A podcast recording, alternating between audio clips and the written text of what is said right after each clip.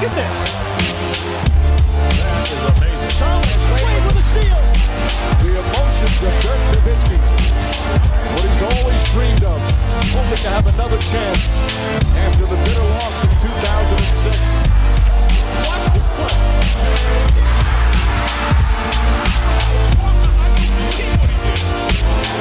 That is amazing. Hallo und willkommen zu Gutnext, dem deutschen Basketball-Podcast im Internet.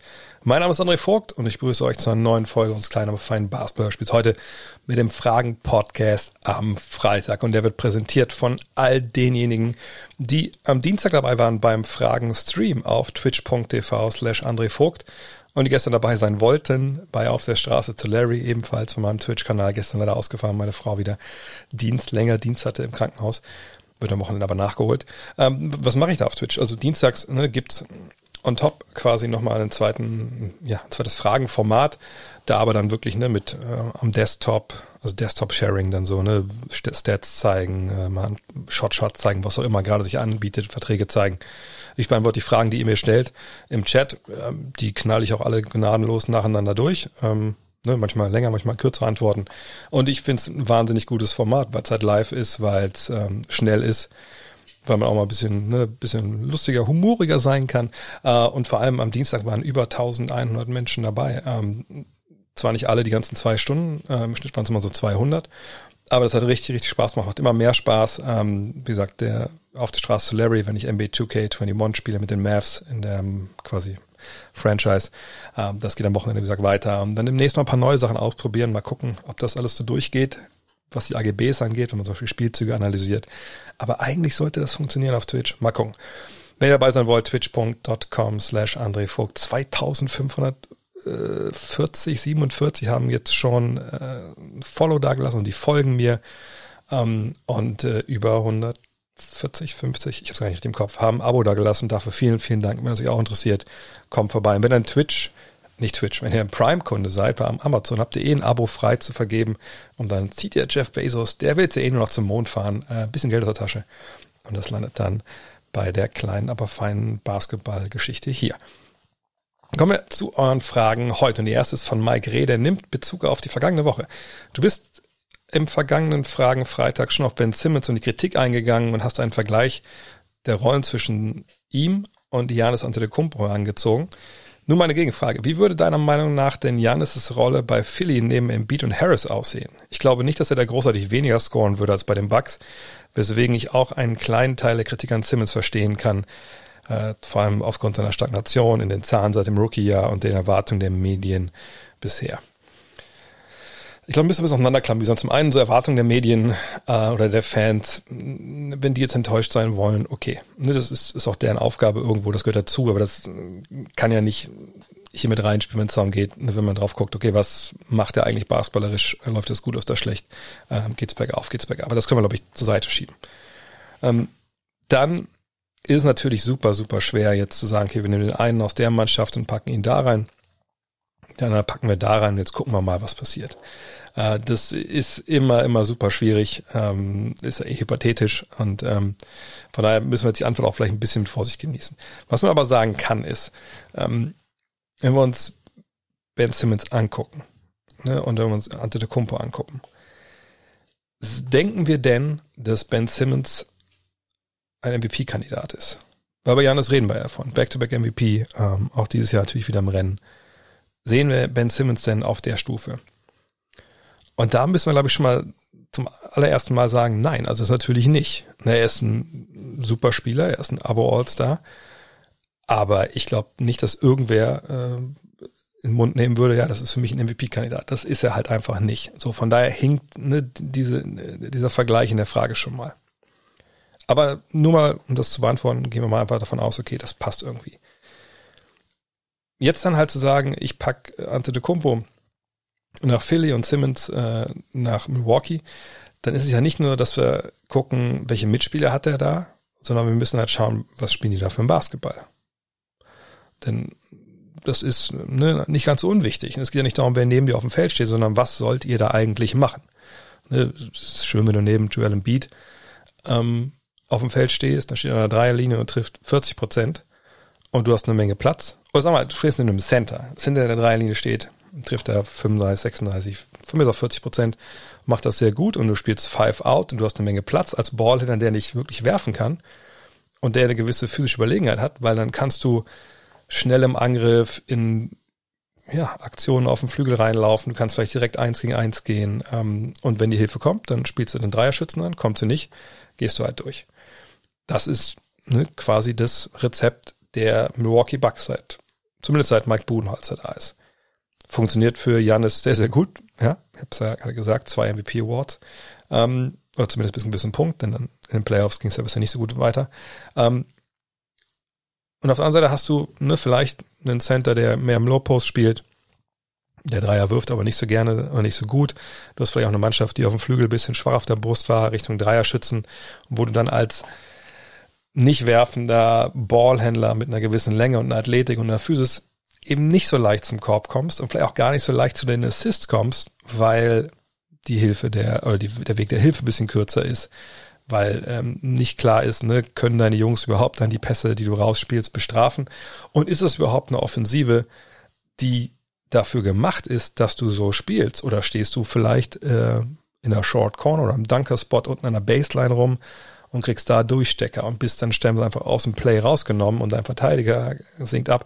Ne, das sind so Fragen, die muss man alle bedenken. Und wenn man das macht, dann sieht man, glaube ich, relativ schnell, Ben Simmons würde wahrscheinlich bei den Bugs, nehmen wir mal die Bugs vom vergangenen Jahr, ähm, weil da haben wir natürlich ein bisschen mehr Zahlen, würde er wahrscheinlich sehr, sehr gut funktionieren. Vergangenes Jahr, ich habe es mal rausgesucht, Ben Simmons bei den Sixers, eine Mannschaft, die ganz gut getroffen hat, habe ich heute schon gesagt. Ne? Da waren ein paar Spieler dabei, die das nicht so richtig gut gemacht haben, die viel gespielt haben. Ähm, eigentlich waren es mehr so Reservisten, die gut getroffen haben. Aber in 16 Partien war Joel Embiid nicht da und da hat Ben Simmons 20 Punkte, 8 Rebounds, 7 Assists aufgelegt. Wurfquote 62 Prozent, sogar 100 Prozent von der Dreierlinie, aber es ist 0,1 für 0,1. Von daher wahrscheinlich da ein Dreier genommen. Hat aber auch nur im Endeffekt 13 Mal geworfen pro Partie. Also schon, ne, man sieht, er konnte dann, wenn Beat nicht da war und dann war natürlich die Offensive auch ein bisschen anders aufgestellt. War jetzt ja nicht so, dass dann äh, vergangenes Jahr der Backup-Center dann auf einmal unten aufgepostet ist, sondern ne, das hat man dann anders äh, gemacht. Und da hat man gesehen, hey, dann kann Embiid, äh, kann Simmons auch jemand sein, der eben in dem Fall 20, 8 und 7 auflegt und das richtig gut auf hohem Niveau macht. Sprich, ich kann mir schon vorstellen, dass wenn man ihn jetzt reinpacken würde in die Bugs ähm, von 2019, 2020, die ja einfach ein sehr, sehr gutes Dreier-Team auch waren, ähm, zumindest vom Volumen her, ne, da gab es ja von der Quote her ein bisschen Probleme vergangenes Jahr. Ähm, und wenn man dann weiß, okay, da habe ich halt Simmons, würde der 30, 14 und 6 auflegen, wie es halt äh, Janis vergangenes Jahr gemacht hat? Wahrscheinlich nicht. So hoch wäre er dann nicht eingestiegen. Aber die Zahlen wären wahrscheinlich ähnlich dem, was er da jetzt auch bei den Sixers aufgelegt hat, wenn die für ihn gespielt haben, das Ganze geöffnet haben. Das ist ja auch der Punkt, den man bei Ben Simmons immer sagen muss. Der wäre, der würde wahrscheinlich gar nicht so kritisch gesehen von vielen, wenn er in einer Mannschaft spielen würde, wo das Offensiv mehr auf ihn zugeschnitten ist und auf seine Skills.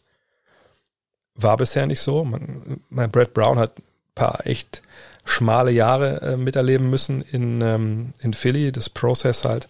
Ähm, ne, deswegen weigere ich mich eigentlich immer so ein bisschen zu sagen, der, der hat da schlechte Arbeit geliefert, das, das denke ich nicht, aber äh, gerade defensiv hat er, glaube ich, äh, über die Jahre echt eine tolle Kultur etabliert. Aber man muss sagen, dass offensiv ist ihm einfach an Ideen gefehlt hat, Embiid und Simmons äh, gewinnbringend einzusetzen. Und das ist jetzt, ähm, denke ich, ein bisschen anders. Aber Ben Simmons ist auch ein Spieler, der sich zurücknimmt. Ich glaube auch die Mentalitätsfrage zwischen ihm und Antetokounmpo. Antetokounmpo will halt 30 der hat eine gewisse Gier, ne, der, der, der will da vorangehen. Jetzt sage ich nicht, dass Ben Simmons die gar nicht hat, aber Ben Simmons ist, glaube ich, ein bisschen mehr Magic, als er, als er Michael ist. Versteht, was ich meine. Ne, das ist dann schon einer, der dann das richtige Basketballplay macht. Und einfach auch, muss man auch, glaube ich, nochmal ganz klar sagen, dann eben nicht ganz so gut ist wie Ante de Kumpo. Aber wenn dir einer 20, 8 und 7 liefern kann, ähm, wenn er derjenige ist, der so, ja, der, der Fokus der Offensive ist, dann ist das schon sehr, sehr gut. Ähm, nur macht er das halt gerade nicht, weil er sich in Dienst der Mannschaft stellt und weil ähm, vor allem natürlich Embiid und Harris zwei Jungs da sind, die mit dem Ball ein bisschen mehr anfangen können. ja, eben auch weil sie werfen können, das sie sehr gut machen dieses Jahr. Und er hält sich da ein bisschen zurück. Aber wir sehen auch, dass die Rolle sich ein bisschen jetzt, äh, geöffnet hat, denke ich, in den letzten Wochen. Ich glaube auch, dass er einer ist, der wirklich Point Guard verinnerlicht hat und denkt, hey, wir haben einen neuen Coach, wir haben eine neue Offense. Die beiden Jungs klicken. Ich gucke, was ich anderes einbringen kann. Und dann schauen wir mal im Laufe der Saison, wie dann meine Rolle äh, sich weiterentwickelt. Würde Simmons, äh, würde jetzt ähm, Antetokounmpo mit den Mitspielern die gleichen Zahlen auflegen? Gute Frage, wie er und Embiid sich das teilen würden. Denn ähm, das wäre schon, glaube ich, so ein Punkt, wo man sich vorstellen kann, dass auch Embiid vielleicht denken würde, okay, ähm, also ich bin schon das Alpha-Tier. Ne? Ich ähm, nehme hier meine Würfe, es sind es nur 16,5, muss man auch sagen. Das ist jetzt nicht dass er Kobe-Zahlen auflegt, ne? aber ich bin ja eigentlich der, der vorweggeht. Kann er, äh, wie teilt man das auf zwischen ihm und Antetokounmpo? Von daher ähm, schwierig. Aber ich, ich denke, das ist ein Vergleich, wo man rausziehen sollte am Ende, wenn du Ben Simmons in die Situation von Janis Antetokounmpo packst, dann legt er Zahlen auf, die nicht so gut sind wie die von Janis, keine Frage. Aber er legt Zahlen auf, wo wahrscheinlich diese ganze Kritik momentan nicht kommt. Und dass er der schlechtere Spieler ist, auf, auf, also auf hohem Niveau ist es natürlich dann jetzt äh, gejammert. Das ist ja eigentlich klar. Tony Horn fragt, Nikola Jokic spielt momentan den besten Basketball seines Lebens, ist, genereller, ist generell mobiler, seitdem er vor knapp anderthalb Jahren abgespeckt hat, ist er momentan trotz Joel Embiid der beste Center der NBA, ist er der beste Europäer momentan. Schwierige Frage. Ähm, wenn ich über einen, einen Center spreche, dann fällt es mir, ja, ich glaube schon, also kann ich schon, schon sagen, bei allen Positionen, die es im Basketball so gibt oder auch nicht mehr gibt, aber Center ist ja nun mal eine Position, die, ähm, ja, die ist ja nun mal noch da und äh, da muss man dann auch sagen, das ist jetzt nicht, äh, hat sich nicht großartig geändert. Ähm, dann steht bei mir auch immer eine Defense eine Rolle. So. Und zwar eine wichtige Rolle. Und ähm, offensiv, klar, ne, musst du da auch was geben. Gerade heutzutage musst du, für meinen Begriff, wenn du, also jetzt, wenn wir jetzt reden von den besten Centern, die wir momentan haben, dann musst du in der Lage sein, äh, rund um die Zone zu biesten. Du musst in der Lage sein, äh, den Wurf zu treffen. Ob es jetzt ein Dreier sein muss, hochprozentig, ne, kann man darüber streiten, aber auf jeden Fall musst du auf einer langen Mitteldistanz treffen. Am besten aber eigentlich auch den Dreier, wenn wir auf einem ganz hohen Niveau reden. Ähm, und es, man muss in der Lage sein, vorne über dich eine Offensive aufzuziehen und du musst defensiv in der Lage sein, wirklich ähm, ja, so eine Defense zu verankern. Ja, natürlich werden wir nicht den, äh, den, den wie soll ich sagen, die, die Kombination von äh, Embiid und Gobert bekommen oder von Jokic und äh, Gobert, ne, so ein Spiel haben wir momentan nicht. Aber das, in die Richtung muss es halt gehen, wenn wir davon reden, das ist der Beste momentan. Jokic hat natürlich klare Vorteile. Er ist der bessere Passgeber. Das ist einer, der natürlich das Spiel unfassbar verstanden hat. Ich habe heute witzigerweise ein bisschen rumgespielt mit diesem einen Twitch-Format, habe dann halt einen Spielzug, der äh, mir der Nuggets mal raussucht, die ich jetzt mal analysieren will, die Tage. Ähm, vielleicht sogar heute Abend mal gucken. Äh, und da sieht man halt in einem Spielzug so, was das einfach auch für ein cleverer Typ ist. Ne? Das ist einer, der mit Passtäuschung arbeitet, der ne, mit allem möglichen arbeitet, mit, mit, mit Headfakes, ne, guckt mal in die falsche Richtung, um halt Leute frei zu gucken im Endeffekt. Ähm, das hat Embiid natürlich alles nicht. Ähm, Embiid hat aber auf der anderen Seite die Fähigkeit, unterm Korb halt richtig mit, mit Power ranzugehen. Man kann es so mit Finesse lösen, das macht Embiid, äh, macht ja auch Jokic ganz gut. Ähm, aber äh, Embiid ist einer, das ist wirklich eine, eine Urgewalt. Das ist einer, der, der das Doppeln zieht, längst nicht so gut da rauspasst. Also die Assist-Zahlen sprechen da ja auch ganz klare Sprache pro Jokic. Du baust jetzt nicht die Offensive ähm, über Embiid auf, indem du sagst, du bist wie bei Jokic. Äh, unser Fokus vorne, ne, du verteilst den Ball. Das ist es nicht. Du baust bei ihm die Offensive auf im Sinne von, du zwingst den Gegner dazu, dich zu doppeln und dann gibst du den Ball halbwegs cool raus. Das war ne, vielleicht nach dem ersten Pass direkt den freien Wurf vom Arbeitsspesen nach dem zweiten. So. Von da habe ich in der Offensive schon den Vorteil ähm, bei Jokic sehen, auch wenn momentan ähm, Embiid die bessere Dreierquote wirft. Aber defensiv, denke ich, ist es wirklich so, und das wird bei, bei Jokic, finde ich, oft unterschlagen, dass er das eben nicht auf, auf dem allerhöchsten Niveau macht, leider. Und sicherlich auch, weil ihm so ein bisschen ne, da die Fähigkeiten oder die Fertigkeiten fehlen. Ne? Ähm, 0,6 Blocks sind unter Karriereschnitt, der liegt bei 0,7. Ähm, das ist natürlich ein bisschen sehr wenig. Du musst nicht Würfe blocken, um irgendwie äh, ne, effektiv zu sein. Also es gibt natürlich auch andere Möglichkeiten und, und Block ist ja eigentlich auch immer, ist ja immer ein Notfall. Ne? Also wenn ich immer blocken muss, dann ist immer durchgebrochen und ähm, dann habe ich wahrscheinlich irgendwo anders was falsch gemacht und ähm, da müssen wir natürlich mal abwarten, ne, also ob es sein muss. So, ne? Und wenn du eine geile Defensive hast, wo keiner durchkommt, dann hast du schon relativ wenig Blocks. Ich sage nicht, dass die Pacers schlecht verteidigen, aber es muss erstmal einer zum Korb gehen, damit du den blocken kannst. So. Aber ähm, beim Beat sieht man halt schon, ne, das ist einer, der kann eine Defensive auch verankern, hat man in vergangenen Jahren auch gesehen. Ne, das ist wirklich einer, der schüchtert hinten ein, der rebound einiges weg, der nimmt Platz weg. Und das ist einer, um den du dir Gedanken machst, wenn du zum Korb gehst. Er ist nicht Rudi Gobert, habe ich eingangs schon erwähnt. Aber das ist eben auch niemand. Ähm, und da würde ich ganz klar ihm halt dann den, äh, den Vorteil geben. Ne? Und dann muss man natürlich fragen, okay, was ist jetzt mehr? Ist der Vorsprung, den Jokic offensiv hat, ist der mehr wert als den, der, der Embiid defensiv hat? Und dann denke ich, nein. Ich denke, Embiid ist der bessere Center, ja, auf hohem Niveau, wie gesagt, gejammert. Äh, einfach, weil er defensiv Plusspieler ist und Jokic ist ein Minusspieler. Und ähm, dann, ne, wenn es vorne halt vielleicht ein bisschen darum geht, ne, was hat man jetzt lieber, so den, den Dominator in der Zone oder den Passgeber, obwohl das natürlich sagt, Jokic ja auch alles kann, dann denke ich, dann ist es vielleicht nicht relativ, nicht, nicht top klar, aber auf jeden Fall würde ich sagen, dass, dass man das Votum dann schon für äh, ein Beat geben muss. Wenn ich es mir aussuchen könnte, mit wem ich Basketball spielen wollen würde in einem Fünfer-Team, dann würde ich natürlich sagen, klar, mit Nikola Jokic, weil einfach der dir den Ball gibt und der aber super clever ist. Aber wie gesagt, wenn es dann um beides geht, Offense und Defense, dann muss dann der Zuschlag schon an den Beat gehen. Ist jetzt aber Nikola Jokic der beste Europäer der NBA? Naja, da kommen wir natürlich jetzt äh, zum Thema Janis, wir kommen zum Thema ähm, Luca. Ich denke, Luca würde ich momentan dahinter einordnen wollen. Das hat gar nicht mehr so großartig mit ihm zu tun, ähm, weil bei den Mavs haben wir, glaube ich, am äh, Mittwoch auch besprochen, äh, da liegt einiges im Argen, was gar nicht Lukas Schuld ist, aber was ihn auch ein bisschen einschränkt, in seiner Dreierquote zum Beispiel, kommt ja auch daher, äh, wie schwer das für ihn da stellenweise ist. Ähm, defensiv ist er eben auch angreifbar, was aber auch okay ist. Ne? Also wenn du so eine offensive Last trägst auf der Position, dann ist es auch manchmal schwer. Ähm, aber wie gesagt, ne, ich würde ihn hinten äh, einordnen wollen, hinter, hinter Jokic, weil er einfach, ja, scored, hat die guten Quoten, ähm, ist ein Ballhändler. Es läuft auch viel über ihn. Sicherlich nicht so viel wie bei, ähm, wie bei ähm, Doncic, aber da gebe ich ihm schon klar den, den, den Vorteil. Ante de Kumpo und Jokic, da wird es natürlich interessant. Ich würde auch sagen, dass am Ende des Tages wahrscheinlich Ante de Kumpo da den Vorteil hat. Und das fühlt sich ehrlich gesagt falsch an, wenn ich das jetzt sage, weil man dieses Jahr irgendwie so vor Augen hat, naja, so richtig geil läuft's bei dem eigentlich nicht.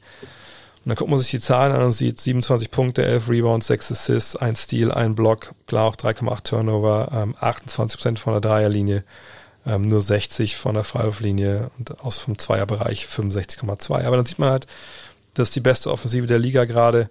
Ähm, man, man sieht auch seine äh, On-Off-Statistiken. Und ich finde, dann ist man relativ schnell an dem Punkt, wo man sagt, ja, man, man tut Ante der Kumpo ein bisschen Unrecht. Äh, ich denke, defensiv kann er durchaus noch ein bisschen mehr auflegen, als er das dieses Jahr gemacht hat. Aber ich glaube, Milwaukee ist auch an so einem Punkt, ne, wie, wie es manche Mannschaften halt sind, die ganz hohe Ziele haben. Die kommen manchmal während der regulären Saison defensiv nicht so richtig in Schwung. Äh, da warte ich schon, dass es ein bisschen besser wird. Ähm, von daher würde ich wahrscheinlich, wenn es um die Europäer geht, Jokic momentan Nummer zwei einordnen. Simon Schmidt fragt, siehst du Michael Porter Jr. bei den Nuggets eher als Starter oder sechsten Mann, gerade auch mit Blick auf die Playoffs? Vor allem am defensiven Ende müsste sich dafür sicherlich steigern, auch um gleichzeitig mit Jokic verteidigen zu können. Wie siehst du das? Was wäre die ideale Lösung für die Nuggets? Ja, das ist eine schwierige Frage, wenn ich ehrlich bin, denn ähm, Michael Porter Jr., das ist so, wie heißt das? Ist das Janus-Gesicht oder so? Ich habe es gar nicht so im Kopf.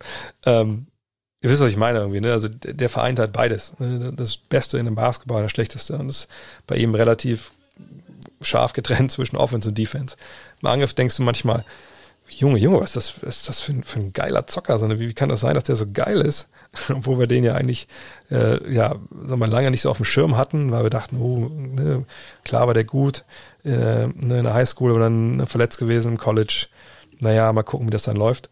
Ähm, und jetzt ist er vorne manchmal, denkst du, ey, das ist ein kommender Superstar. Und in der Defense denkst du dir, Junge, Junge, da kann mein Vater aber auch noch mitspielen. So, ne? Weil er steht bestimmt ab und zu mal richtig mit 84. Ähm, und das ist natürlich ein Riesenproblem. Ähm, jetzt sind gerade die NBA Real Plus Minus Zahlen rausgekommen. Das dauert immer eine Weile, bis die dann geupdatet werden bei ESPN, weil man einen gewissen Datensatz braucht. Und man da sieht, unter allen qualifizierten Small Forwards ist Michael Porter Jr. Nummer 85. Jetzt fragt er natürlich vollkommen zu Recht, ja, wie viele sind denn da qualifiziert? Ja, 88. Und hinter ihm stehen, eigentlich ganz spannend, hinter ihm stehen noch Thanasis Antetokounmpo, Anthony Edwards als Rookie, klar. Aber Marcus Morris. Und das ist ziemlich das ist ziemlich bitter. Mal gucken, was da noch kommt. Ähm, und die Zahlen muss man aber mit Vorsicht genießen, eine frühe Saison. Aber bei Porter ist es auch so ein bisschen, das ist schon den Augentest bestätigt. Also was sollten jetzt die Kollegen aus, aus Denver machen? Klar, jetzt können wir drüber reden, wie ich es auch schon in der, in der Rapid Reaction gemacht habe. Ja, sie sollten wahrscheinlich für Bradley Beal trainen und Porter mit reinwerfen und dann, dann haben sie einen ganz anderen Spieler und dann läuft's auch. Das ist aber jetzt natürlich äh, was, was wir so nicht ähm, diskutieren sollten, weil es einfach auch spekulativ ist. Und die Frage ist dann natürlich, okay, wer sollte denn starten, wenn es nicht Michael Porter macht? Und dann ist man bei einem Spieler, der auch schon sagte, also ganz ehrlich, ich will mich da jetzt nicht unbedingt hinter äh, dem, dem Youngster hier auf die Bank setzen, das Will Barton. Äh, der hat ja auch vor einiger Zeit dann äh, auch relativ lukrativ verlängert. Und ähm, bei dem kann ich vollkommen nachvollziehen, wenn er sagt, ey, ne, ich möchte aber starten. Der bringt defensiv mehr. Gut, ist nicht leicht. Macht, machst, machst du und ich auch. Ähm, offensiv hat er ein bisschen Probleme dieses Jahr. Aber ähm, ich würde momentan klar Barton starten lassen. Sicherlich ist das für Mike Malone, dem Trainer, so ein bisschen so ein, ja, so ein Jonglier mit, mit rohen Eiern, ne? weil du auch sicherlich mit den beiden Jungs, und ich sage jetzt gar nicht, dass sie schwierig sind oder so, sondern ich sage, dass ähm, du natürlich dann so am Jonglieren bist, diese Egos, kommen beide damit klar, dass sie von der Bank kommen, bringen dir beide dann äh, die beste Leistung. Oder ist es dann so, dass einer von beiden, ne, wenn er in die eine Rolle schlüpft die, und, und, und die andere dann nicht, ähm, dass er dann abbaut. So, und Will Barton momentan ähm, macht weniger Punkte, das ist relativ klar, 11 zu 15,8. Ne, das ist einer, wie sagt er gesagt hat, ich muss starten irgendwie, wenn ich es richtig im Kopf habe, ich glaube ja. Ähm, und was machst du damit jetzt? Ähm, ich denke, die Lösung, die sie machen momentan, ist eigentlich relativ gut. Ja, Barton spielt ein bisschen mehr, 2,2 Minuten. Würde aber denken, dass wenn jetzt die Covid-Geschichte nicht gewesen wäre, Michael Porter, dann wäre das wahrscheinlich vielleicht sogar umgekehrt, auch wenn Barton starten würde. Und ähm, Covid war sicherlich auch so eine Geschichte, dass Mike Malone diese Entscheidung erstmal eben nicht so richtig treffen musste und auch jetzt gut erklären kann. Pass mal auf, komm mal von der Bank, komm mal wieder rein. Am Ende des Tages, Richtung Playoffs, kommt es darauf an, welche Lineups kannst du gegen die des Gegners aufs Feld schicken? Kannst du es dir leisten, dann Porter und Jokic zu trennen oder brauchst du immer diese offensive Firepower? Ähm, und ehrlich gesagt denke ich, dass dann Lineups gespielt werden müssen, wo die, wo die beiden zusammen auf dem Feld sind, die dann halt defensiv ein Riesenproblem haben. Ähm, und das haben wir auch, glaube ich, in, in, dem Spiel gegen Utah jetzt letzt gesehen. Äh, ne, das ist halt einfach eine klare Schwachstelle. Ähm, deswegen ein Veteran, der defensiv gegenhält, und offensiv dir ähnliches bringt, würde diesem Team sicherlich helfen. Ähm, aber eine Patentlösung jetzt, ähm, ne, wer da starten sollte, habe ich ehrlich gesagt nicht. Man weiß natürlich auch nicht, wie man den Playoffs spielt. Vielleicht fällt es dann ja stellenweise ein bisschen leichter, ähm, Michael Porter zu verstecken. Dennis Weller fragt, eine Frage zu Beal und den Wizards. Beal meinte, er will lieber wie Nowitzki sein und ein Wizard for Life. Ich frage mich dann, wieso man aus Spielersicht unbedingt den Supermax unterschreiben muss. Warum nicht sagen, man nimmt 10 bis 15 Millionen weniger pro Jahr, aber dafür hat man sein Team, hat sein Team viel mehr finanziellen Spielraum und man bekommt bessere Verstärkung. Ähm, das ist ein, ein weit verbreiteter, ähm, ja, ich würde es schon Irrglaube nennen, wenn ich ehrlich bin. Ähm, denn ne, das ist ja auch irgendwo, es ist ja auch klar. Ich meine, wenn ich jetzt höre, ah, okay, guck mal, der Spieler will was ich. 250 Millionen. Ähm, okay, will gleichzeitig Verstärkung, naja, geht ja nicht beides, ne? das Geld ist ja weg. So. Was aber dazu kommt, ist natürlich dieses Finanzsystem in der NBA. Sprich, es gibt ja diese imaginäre Linie, dieses Salary Cap. So. Ne, die, die wird jedes Jahr wieder neu ausgerechnet, aber ne, das ist, das kann man schon gut projizieren, wo das ungefähr landet. Äh, außer es ist jetzt so wie vor ein paar Jahren, als Kevin Durant zu den Warriors gegangen ist, dass es in einem Jahr extrem hoch ansteigt. So. Sprich, Verträge in der NBA sind ja garantiert, die sind öffentlich. Sporttrack.com zum Beispiel ist eine schöne Seite, wo das alles immer aufgelistet wird. Und ähm, wenn du dann als Spieler dran bist, Free Agent zu werden, dann ist es in der Regel so, wenn du in einer halbwegs guten Truppe spielst, und eigentlich ist es sogar in jeder Truppe so, dass du dann siehst, okay, ähm, naja, wir sind, wir liegen im Salary Cap. Egal, was ich jetzt für ein, für ein Geld nehme. Also, was mache ich denn jetzt? Ne, also was, angenommen, man hat jetzt als Spieler keine Ahnung, frage ich meinen Agenten, sag mal, hilft das eigentlich der Mannschaft, wenn ich jetzt statt 40 Millionen 30 Millionen nehme? Wenn wir jetzt ein Beispiel Russell Westbrook sind. Ne? Bradley Beal verdient eine Menge weniger. Dann sagt ein Agent dir natürlich, A, weil er selber Provision kriegt, aber B sagt dir natürlich, weil es stimmt, naja, ähm, im Endeffekt hilfst du nur dem Besitzer der Franchise, dass der halt weniger Geld bezahlt. Deinem Team de facto hilft das nur im Ausnahmefällen. Wenn es unterm Salary Cap liegt, oder da gibt es noch andere imaginäre Linien, die eingezogen werden, ne, damit sie nicht hard capped sind, etc., wo man dann äh, bestrafe, wenn man noch mehr Geld ausgibt. Aber das können wir außen vor lassen. Das würde zu ins Detail führen. Im Endeffekt ist es nicht so, dass wenn du 10 Millionen weniger, 10 Millionen weniger nimmst, dass deine Mannschaft für 10 Millionen einkaufen kann. So. Naja, und wenn du dann ein Spieler bist, natürlich, du haust alles rein in dein Team, du willst Wizard for Life sein, aber warum soll ich denn auf um 10 Millionen Dollar pro Jahr verzichten, wenn ich nicht dafür dann ne, einen 10 Millionen Spieler bekomme, sondern dann nur der Besitzer diese 10 Millionen, was ich dann plus Luxussteuer äh, spart. Wenn das der Typ ist, der morgen sagen kann, ah, Bradley Beal ist ein Loser, sind wir ehrlich, äh, schickt ihn nach Portland. So. Ne, also da verstehe ich schon, denn es ist alles Business. Ne? Es ist alles ein Business irgendwann. Dass man einfach, und du kannst so loyal sein, wie du willst. Ne, du kannst so loyal sein, wie du willst. Du gibst Vollgas. Und wenn dann irgendeiner oben sagt, nee, das gefällt mir nicht, wir schicken dich mal weiter, dann hast du im Zweifel nur 10 Millionen weniger. Und das ist dann in dem Fall natürlich was, ne, was aber nichts bringt. So. Es gibt allerdings natürlich Ausnahmefälle. Wenn ihr euch erinnert, ähm, 2010 The Decision. Dwayne Wade ist schon in Miami, LeBron James und Chris Bosch kommen dazu. Alle drei haben keinen Maximalvertrag genommen. Damit das alles so funktionieren konnte. Dass sie auch ein bisschen noch ne, Geld hatten. Aber das war wirklich eine Ausnahmesituation, weil diese Mannschaft eben weiter am Salary Cap war.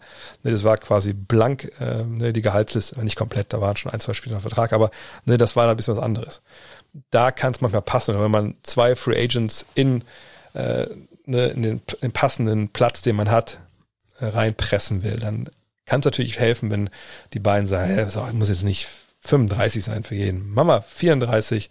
Wenn das dann, wenn das dann besser passt, dann mach das mal so. Ne, sowas geht natürlich. Aber das andere ist halt äh, leider Gottes dann oft einfach, stimmt einfach nicht, weil das Geld schon weg ist und äh, du nicht wie, was wenn es jetzt wäre, keine Ahnung, wenn du in Bamberg spielst und äh, Stoschek sagt, ja, pass auf, du kannst hier für anderthalb Millionen, keine Ahnung, unterschreiben.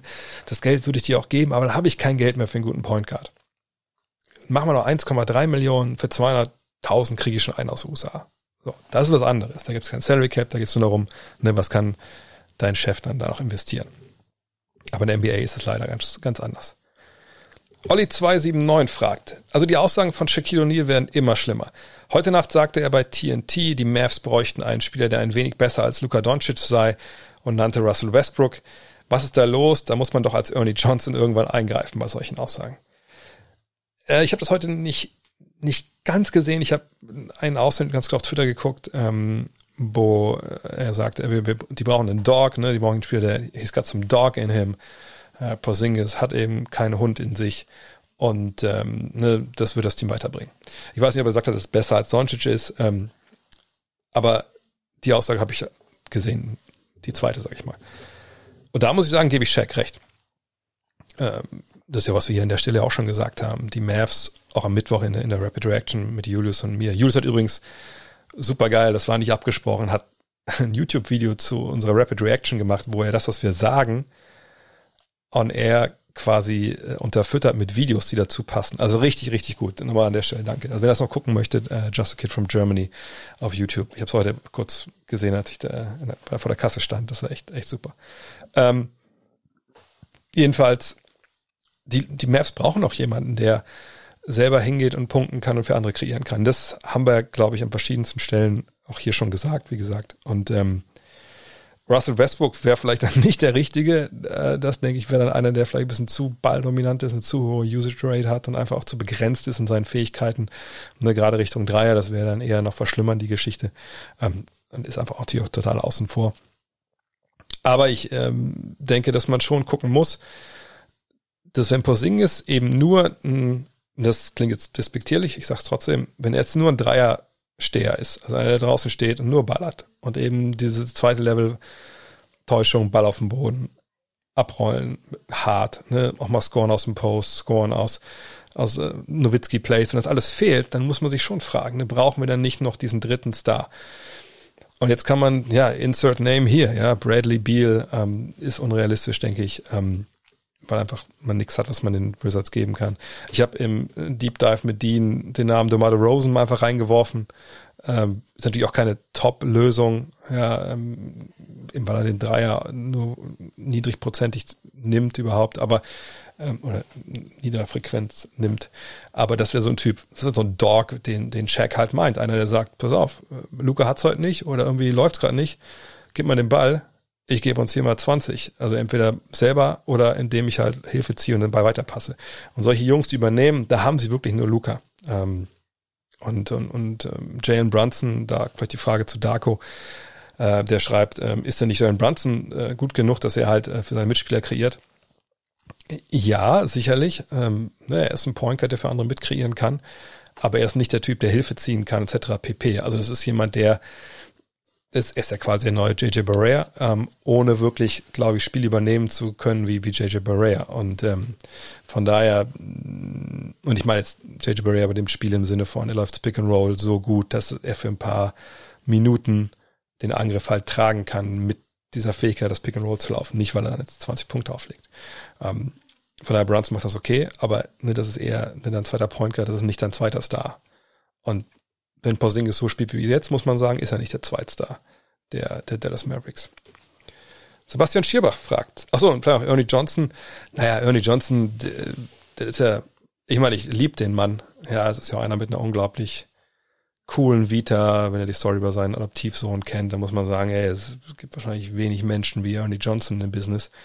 Aber ähm, was soll er da jetzt eingreifen? Soll er Shaq on Air ohrfeigen? Er ist ja quasi der Moderator zwischen diesen drei Alpha-Tieren. Und eigentlich ist es ja Kenny und Chucks Aufgabe, da dazwischen zu springen. Sebastian Schierbach fragt. Frank Vogel hat es wieder geschafft, mit einem Team, das nicht ausschließlich aus Defensivexperten besteht, eine Top-Defense aufzubauen.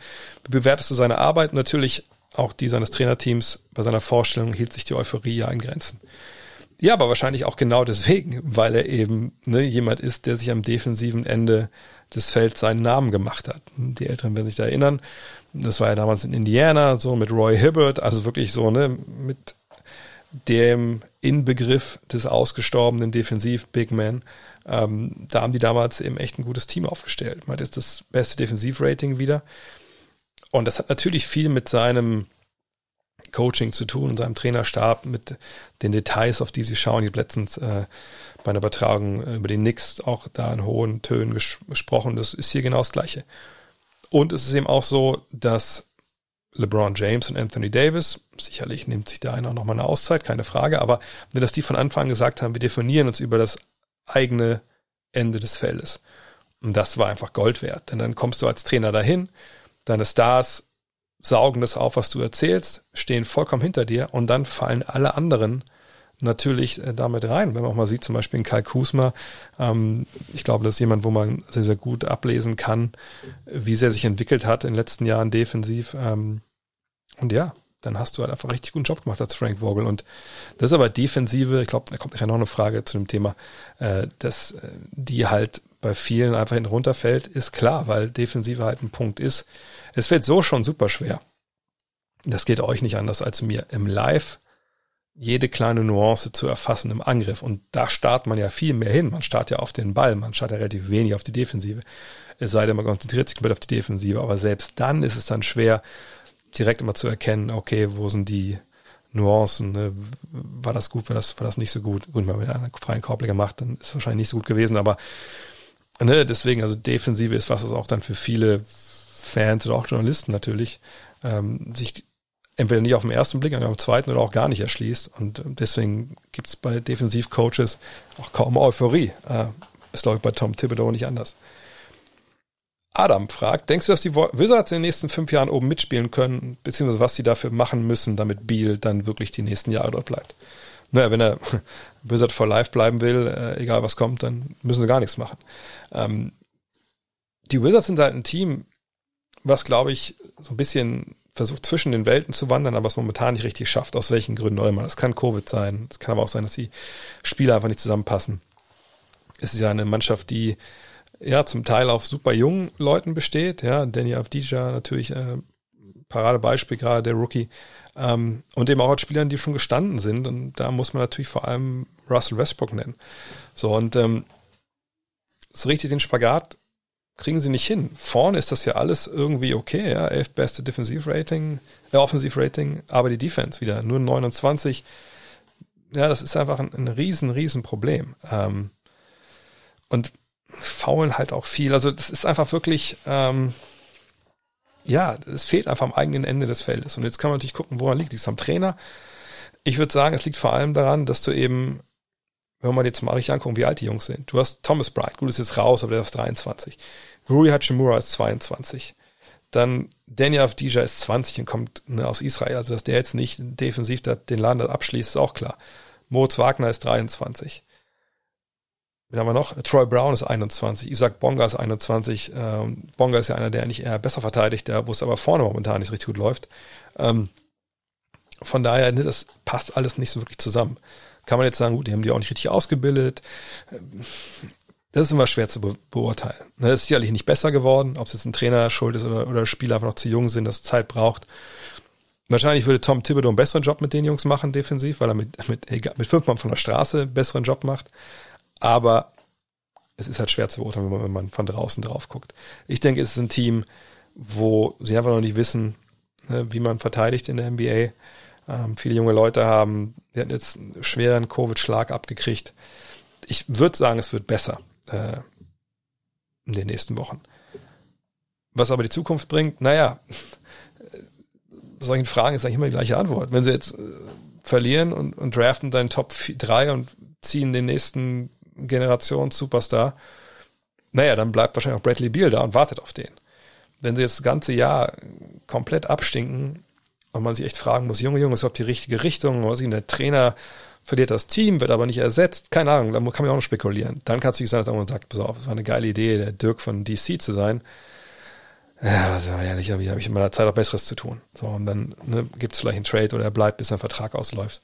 Ähm, Erfolg ist das Deodorant, was du überall rüber ähm, sprühen kannst und dann, dann riecht's gut. Von daher hoffen wir, dass sie die gute Mischung finden bei den Youngstern, ne, vielleicht ein Trade, ne, dass sie Veteranen bekommen, vielleicht die defensiv das besser machen. Aber ich würde sagen, wachsen von innen, den Kids das beibringen, wie es funktioniert und die Kids, die man nicht mehr dabei haben will, einfach für besser passende abgeben. K-Loading 1326 fragt, meinst du, die Nets haben ein Mentalitätsproblem? Gegen die Großen stehen sie nun 6 und 0, aber gegen Teams wie die Wizards oder die Cavs haben sie verloren. Mentalitätsproblem ist ja ein belasteter Begriff, glaube ich, gerade in Dortmund. Ähm ich, ich weiß, wo die Frage herkommt. Das ist ein Motto, ah, guck mal, da kommen nur die Wizards. Ah, heute mal schon gegangen, so. Ist das Mentalitätsproblem oder ist das generell ein Problem eines super vollgepackten Spielplans, wo man sagen muss, naja, also irgendwo müssen wir uns ja mal zwei, drei Viertel hier so eine, äh, eine Pause nehmen. Und die anderen sehen, oh, das ist ein neues Superstar-Team hier, den verpassen wir jetzt mal ein. Ja, und anderem natürlich auch jemand wie Russell Westbrook, der sagt, ja, ihr denkt, ihr seid geil, ich war der geilste damals in OKC. Ja, gucken wir mal, was, was ihr noch drauf habt. Ähm, ne, und, und die kommen da rein, für die ist es, keine Ahnung, der Super Bowl und dann du als Netz denkst du, ja, sind ja die Wizards. Das ist, glaube ich, natürlich. Ähm, und ich sage nicht mal, dass solche Spiele abschenken, sondern ich sage, du kommst rein mit einem gewissen Intensitätsgefälle Und es ist in der NBA nun mal traditionell so, wenn du im ersten Viertel zum Beispiel ne, zurückliegst, dann ändert sich ja auch so eine ganze Statik von so einem Spiel. Ne, wie ändern sich Rotationen, ändern sie sich nicht? Da wird es dann schlimmer statt besser. Ne, wie coachst du das, wenn du nach hinten zurückliegst? Also all diese Geschichten spielen da eine Riesenrolle. Ich würde recht geben, dem K-Loading, dass ich sage, ja, die Nets sind nicht bei 100 Prozent, wenn sie solche Teams halt angehen. Auf der anderen Seite schlagen sie auch viele von diesen Mannschaften. Ähm, und es ist jetzt nicht so, dass sie äh, nur die lachen, sondern ich denke, muss, man muss genau hingucken, was ist das für eine Spielplansituation. Wer war dabei, wer war nicht dabei. Ähm, und das Ende war ja auch dann bemerkenswert, sagen wir mal so, von dem Spiel. Und das Ding ist, mit Deltés Problem hin oder her, wenn es so sein sollte, kümmert ja eigentlich keine Sau, weil das ist auch eine Mannschaft, die wir nur darüber, daran messen werden, was sie in den Playoffs machen. Und da denke ich, werden sie nicht gegen die Wizards spielen, wahrscheinlich auch nicht gegen die Cavs. Wo ich sage, die Cavs sind besser als ihr Ruf mittlerweile auf jeden Fall. Ähm, äh, und von daher ähm, schauen wir mal. Und vor allem muss man auch sagen, die Nets, das ist ja keine fertiger Kader. Ja, jetzt kommt Norville Peldup zu, weiß, was mit Drummond ist, er weiß, was sie noch irgendwie für einen Trade einstielen und dann können wir darüber unterhalten, wenn, glaube ich, die Buyout-Season durch ist, ob sie ein Mentalitätsproblem haben oder nicht. Quinton fragt, müssen sich die Nets oder Milwaukee ernsthaft Gedanken und Sorgen über die Philadelphia 76ers machen? Das ist schon ein ziemlich starkes Team. Ich weiß nicht, ob man sich während der Saison so Gedanken über andere Teams macht. Ähm, sicherlich im Management schon. Äh, auf der anderen Seite finde ich, sportlich guckt man ja erstmal auf sich und ist ja nicht so, dass irgendeiner von dieser Mannschaft schon äh, ihren, ihren besten Basketball spielt. Aber ich denke, dass natürlich die genannten Teams wissen, dass die Sixers gut sind, weil ich meine, dann braucht ja nur einen Blick auf die Tabelle. Ich glaube, da musst du auch nur einmal gegen die gespielt haben, dann sagst du, ja, das ist schon, schon eine ziemlich gute Truppe, äh, da müssen wir mal aufpassen, wenn es gegen die geht. So. Aber das, wie gesagt, das, denke ich, wussten die auch vorher. Ähm, werden die Sixers vielleicht in der öffentlichen Wahrnehmung ein bisschen vergessen, bei vielen Fans einfach auch, weil sie äh, auf Milwaukee schauen und sagen, ja, da spielt zweifach MVP, die Jungs sind, sind richtig geil und Brooklyn, das ist jetzt das vielleicht beste Offensivteam, was wir uns in unseren Lebzeiten sehen werden. Ja, kann man so sehen. Aber Philly ist das Team, was momentan den Osten anführt. Und das tun die auch nicht aus Versehen. Die hatten auch einen Covid-Ausbruch Bruch in dem Sinne, dass sie da ein paar Spiele mit, mit acht Leuten da äh, rumjuckeln mussten. Ähm, die sind geil. Die spielen richtig gute Defense. Offensiv kann es sicherlich noch besser werden. Auch da muss man auch sagen, die Zahlen, ähm, da müssen wir ein bisschen abwarten, weil da eben so ein paar Spiele dabei waren, wo man halt Tyrese Maxi den Laden schmeißen musste. Ähm, aber die Sixers sind stark. Ich habe Fragen in Richtung Sixers, Richtung Playoffs. Die Rollenspieler sind das wirklich Jungs, wo ich sage, ich vertraue denen ähm, in drei, vier Playoff-Serien.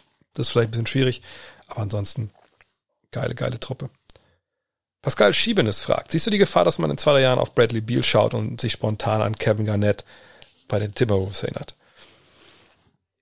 Ja, ich meine, Kevin Garnett war ja zumindest in den Playoffs. Das ist ja was, was man nicht vergessen darf, dass er damals, bevor er nach Boston gegangen ist, war er natürlich eine Ewigkeiten in Minnesota, wollte auch ne, Wolf for Life sein, hat er von 19 bis, bis 30, also von 1995 bis 2007 ähm, gespielt. Ähm, und das war natürlich eine wahnsinnige Zeit. Ne? Ist da MVP geworden, äh, war aber All-Star, aber war eben auch in den Playoffs ähm, vertreten. Problem war halt immer nur bei ihm, und das war also die Tragik seiner Geschichte in, in dem Fall, dass er halt von 1996 bis 2003 immer in der ersten Runde rausgekantet ist mit seiner Truppe. Obwohl er stellenweise einfach absurde Zahlen aufgelegt hat, auch in den Playoffs. Ja, da waren wir ja bei, was ich, 24, 25, 15, 16 Rebounds und, und, und 5 Assists und dann, was ich, drei, vier Stocks, also Steals und Blocks zusammen. Ähm, und dann hatten sie das Jahr 2003, 2004 dann mit Latrell Sprewell, äh, mit Sam Cassell, die beide dahin kamen. Dann ging es bis in die Conference Finals, hat man die Lakers verloren, obwohl diese Serie knapper war, wenn ich mich richtig erinnere, als das jetzt so viel noch vor Augen haben vielleicht.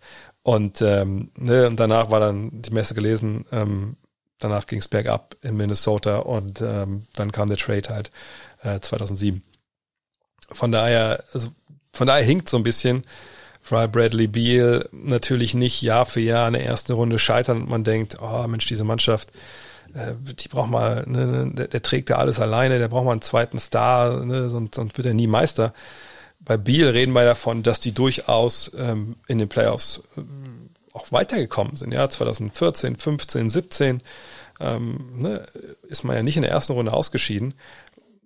Dann kam 2018, das war dann Runde 1 aus und seitdem gab es halt keine Playoffs. Also ich verstehe, wo die Frage herkommt und sicherlich, äh, wenn er jetzt zeitlebens oder sportliche NBA-Zeitlebens in äh, DC bleibt und er nie richtig großen Erfolg hat, dann wird man sicherlich sagen, Mensch, schade, ne? aber äh, mit Kevin Garnett, das würde ich es mal nicht sagen.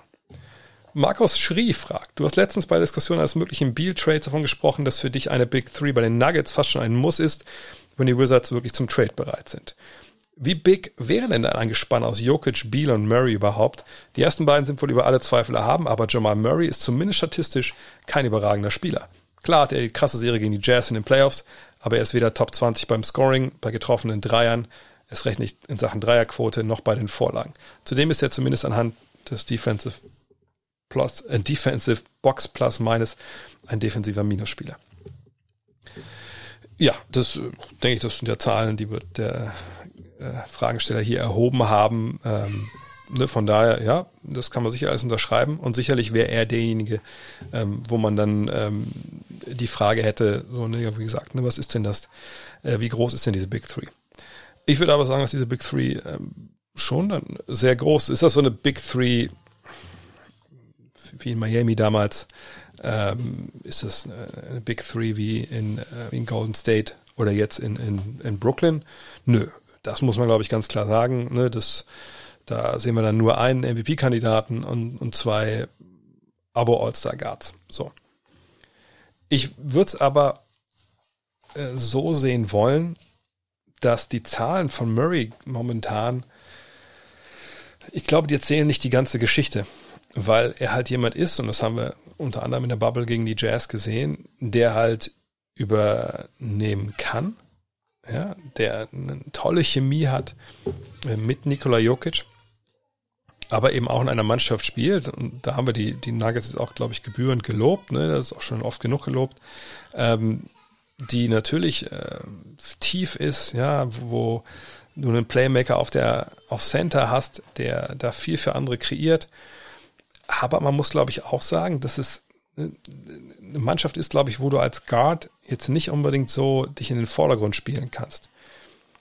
Kann er besser Dreier treffen als 35,3 Prozent? Naja, sicherlich. Das eine, einer wie er, der immer so heiß laufen kann, der kann das sicher. Da muss man sagen, das hat er auch schon besser mal gemacht. Und im zweiten Jahr waren es fast 38 Prozent. Das würde man sich wahrscheinlich wünschen von ihm. Aber ich habe den Eindruck, das habe ich nicht nachgeschlagen, aber so vom Augentest, dass er stellenweise aber auch eine relativ schwere Dreier dann nehmen muss ne, also aus selbst vorbereiteten Geschichten. Ähm, man müsste echt mal gucken, was seine Catch-and-Shoot-Zahlen sind. Aber wenn er dann neben Jokic und neben Biel spielt, dann muss man auch ganz klar sagen, er hat dann die Chris Bosch-Rolle. Und ähm, wie würden sich seine Zahlen dann entwickeln? Ich, ich, ich würde davon ausgehen, dass er wahrscheinlich ein bisschen weniger scored, auch ein bisschen weniger wirft, aber eigentlich wäre natürlich wahrscheinlich dann Michael Porter seine elf Würfe äh, werden dann natürlich die, die schon mal komplett dann ne, bei Biel mit reingehen. Vielleicht gehen zwei, zwei Würfe von Jokic und von Murray weg und dann hat man so ein relativ gleichberechtigtes Trio, würde ich denken. Äh, und wenn er dann als, als Dritter, sage ich mal, auch so um die, was ich, 17 Punkte auflegt, ähm, bei den Rebounds, denke ich, wird sich nicht viel tun und bei den Assists vielleicht ein bisschen weniger, wir sind dann drei, dann sind das Zahlen, die sind durchaus okay. Und dann hast du vor allem drei Mann, die alle kreieren können für andere. Du hast ähm, zwei Mann in Murray und in Beal, die beides Pick and Roll laufen können.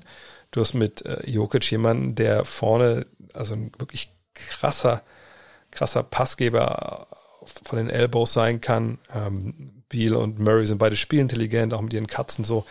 Offensiv wäre das schon auf jeden Fall eine, eine richtig, richtig gute Hausnummer. Und auch ein Team, was, glaube ich, sehr schön anzusehen wäre. Wäre es sowas, wo man denkt, oh krass, eines der größten Trios aller Zeiten? Das nicht. Aber dieses Team wäre offensiv aber super, super schwer auszurechnen und könnte dich auf so viele Arten und Weisen attackieren.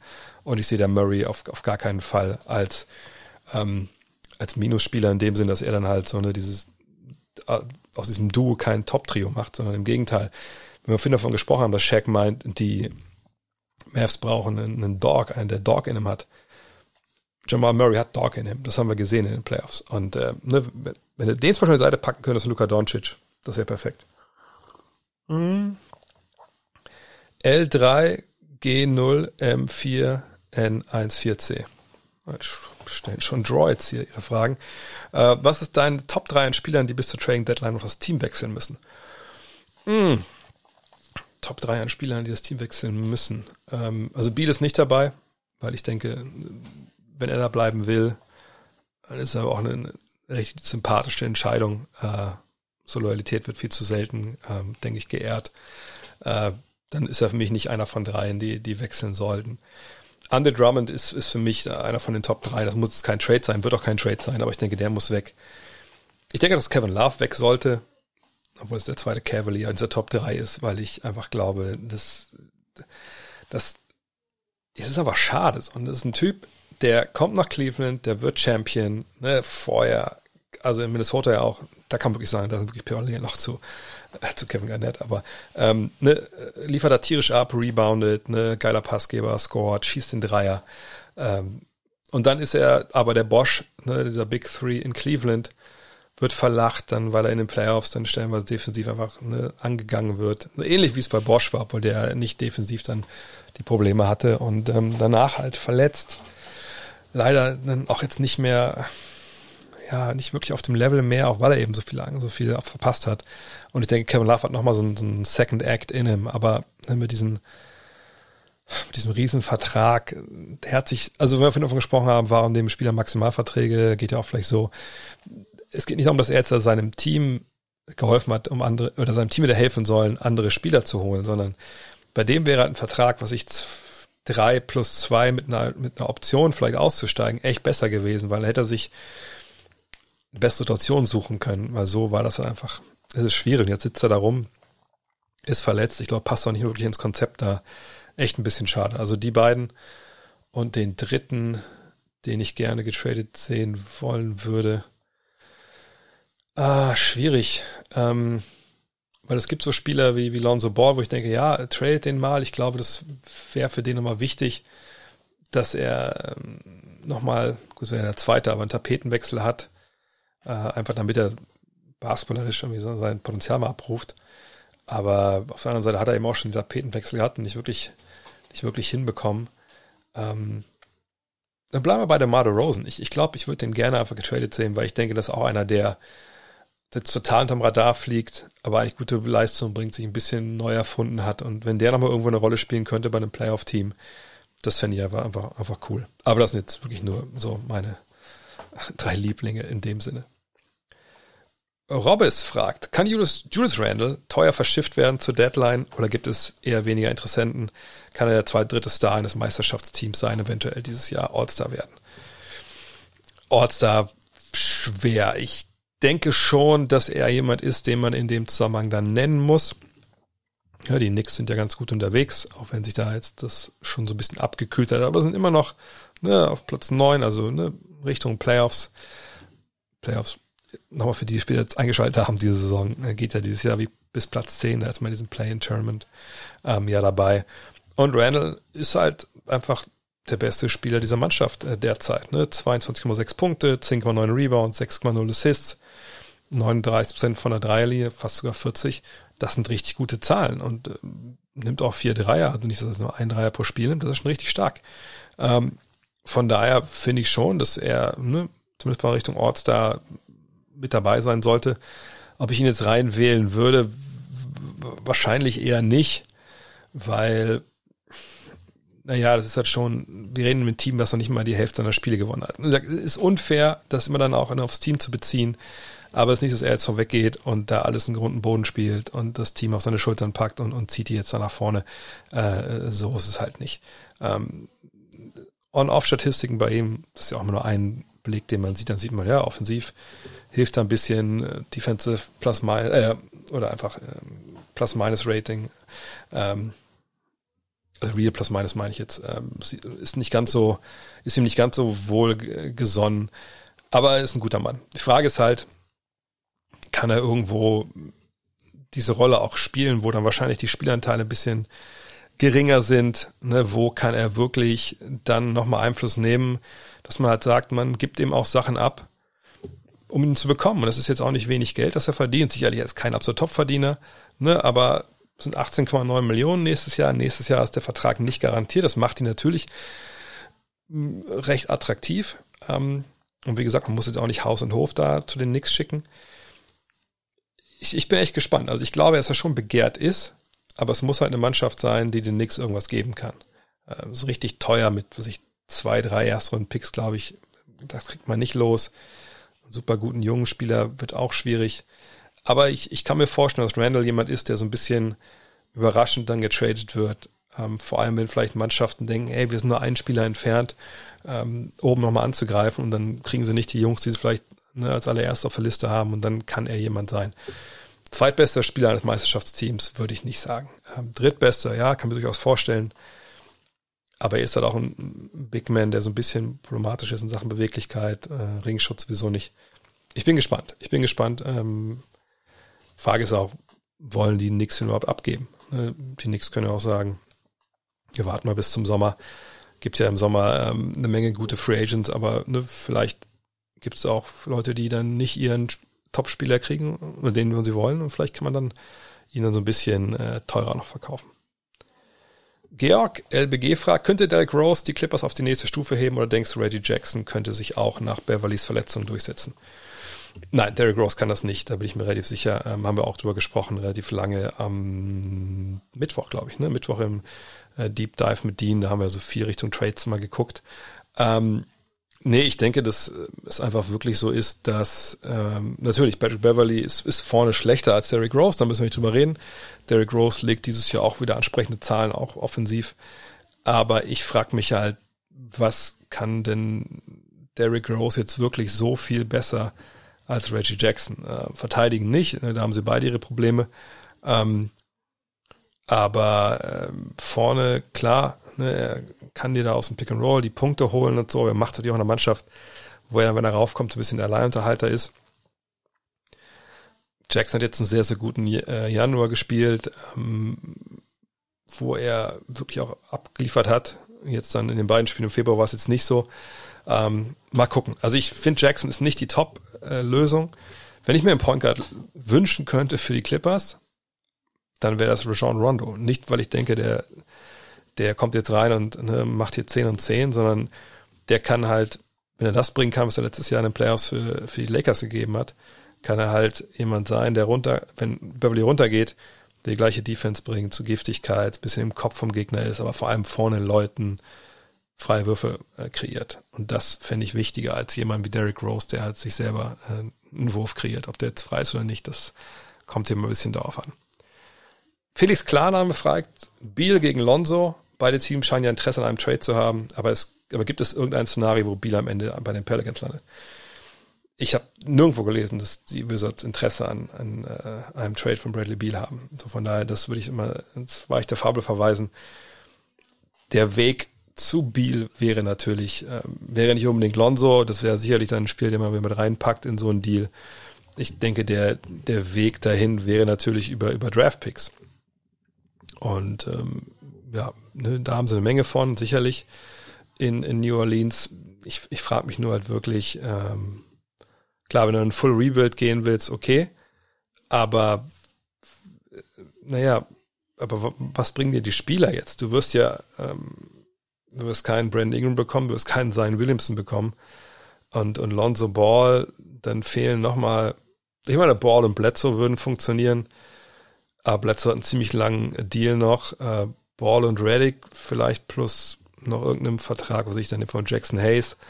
Ähm, und dann Draftpicks, ja, okay, aber also ich, ich, ich, ich sehe das ehrlich gesagt nicht, was die Wizards da jetzt, also gerade wenn andere Angebote auf dem, man weiß ja nicht, was angeboten wird, aber Angebote auf dem Tisch sind, wie zum Beispiel dann Michael Porter Jr. oder was immer auch die, die Heat bieten können, haben wir auch drüber gesprochen im Deep Dive, dann äh, denke ich, ähm, dann nimmt man gar nicht ab, wenn die Pelicans eine anrufen, wenn ich ehrlich bin. Erik Brenneck, nee, erstmal Wayne Schlegel. Zur Guard-Situation der Pelicans. Welchen Gegenwert kriegt New Orleans noch für Reddick? Gäbe es ein realistisches, oder gäbe es realistische Szenarien rund um Bledsoe, sollte man Lonzo traden.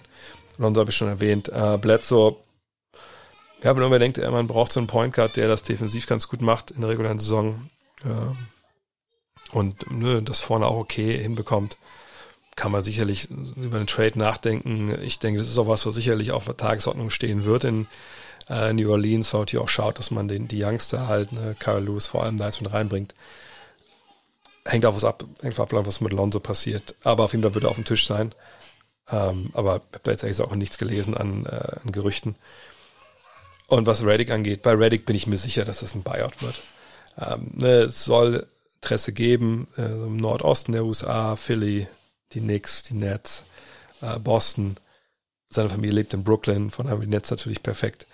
Äh, aber wenn sich nicht da jetzt zwei Truppen irgendwie hochbieten, wer, also wer gibt denn was für ihn her? So, ne? Vor allem der Vertrag läuft aus. Also ich glaube, bei, bei Reddick läuft es echt auf einen, ähm, auf einen Buyout hinaus.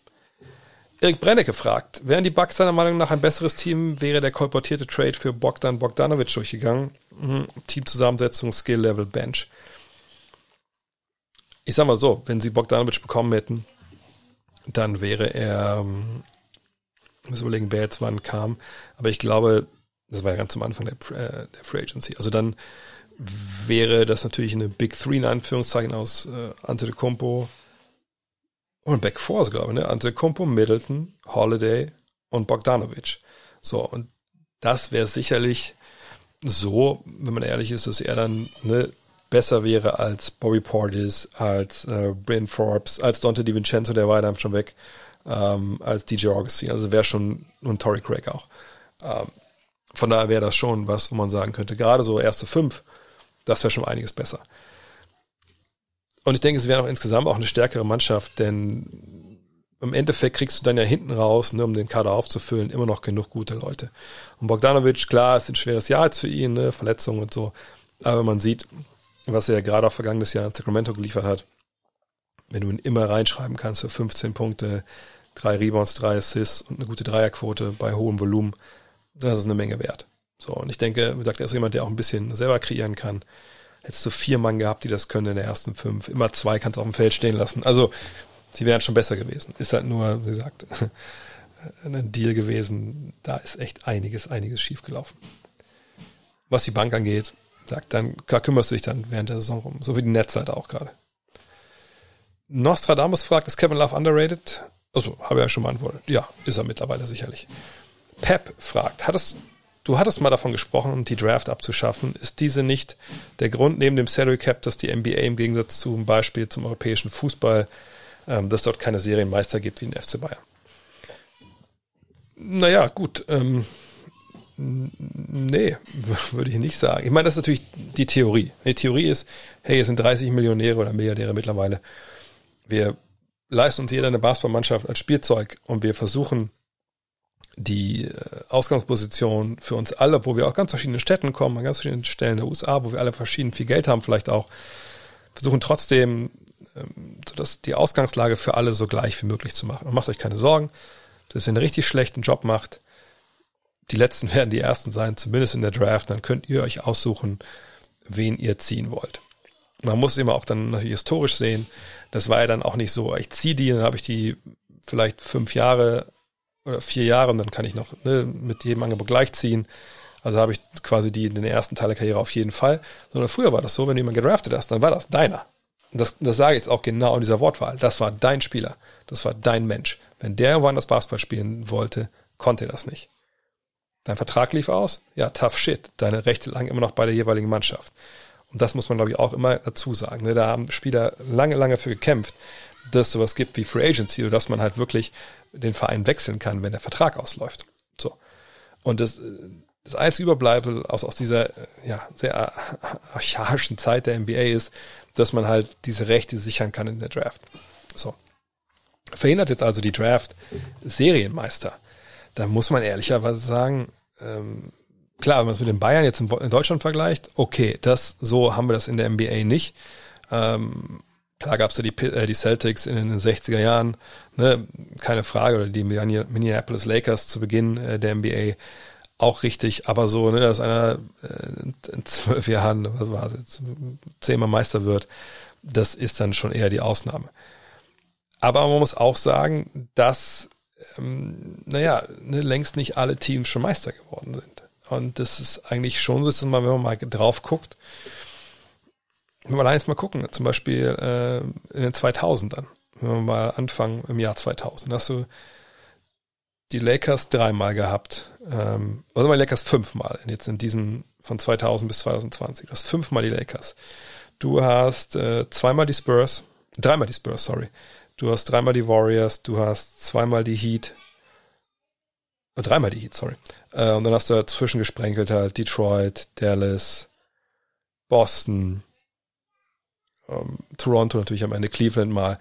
Also es ist schon ein sehr elitärer Kreis und wir reden ja von 20 Jahren. Also es ist auch nicht so, ne, wenn man jetzt die, die Liste jetzt sich hier ansieht in diesen 20 Jahren, dass da jetzt irgendein, ich meine, klar, Cleveland ist dabei, aber warum ist Cleveland dabei? Weil LeBron James da war. Ähm, und klar haben sie ihn auch gedraftet, aber das war dann erst die zweite Runde, die er da gemacht hat. Ähm, und das ist ein toller Sonderfall, weil es eben seine Stadt ist, da kam er her. Also es ist wirklich so, dass die Draft natürlich extrem hilft bei solchen Geschichten, ne, nach oben zu kommen. Aber sie hilft eben auch augenscheinlich nur bestimmten Mannschaften. In den 90ern war das ja relativ ähnlich. Ähm, oder wenn wir in die 80er und 90er von 1980 bis 2000 gehen, dann haben wir auch immer eins, zwei, drei, vier, fünf, sechs, sieben Mal die Lakers, wir haben sechs Mal die Bulls, zweimal Rockets, zweimal Pistons und dann dreimal die Celtics, einmal ähm, Philly und einmal San Antonio. Und auch da sieht man, ne, das sind, klar, San Antonio kommt durch die Draft da oben an.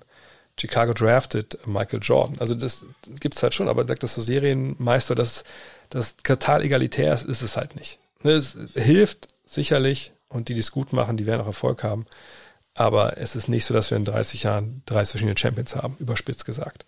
Ähm, und ähm, im Zweifel ist es halt auch so, dass sich dann ne, Free Agents oder Spieler ne, dann per Trade woanders hin wünschen. Das gibt es ja mittlerweile alles auch. Von daher, in der Theorie alles klar, alles richtig. Aber in der Praxis ist es, ist es ein bisschen anders. Und der Grund, warum der FC Bayern, ich meine, selbst wenn der FC, selbst wenn es eine Draft geben würde, was ja gar nicht geht, es müsste ja eine Draft sein, alle Talente im Fußball der ganzen Welt, aber nur in Deutschland oder nur in Europa, äh, würde ja auch nicht viel ausmachen, weil man natürlich ähm, sich alle möglichen Spieler kaufen kann. So, das ist ja auch so ein Punkt.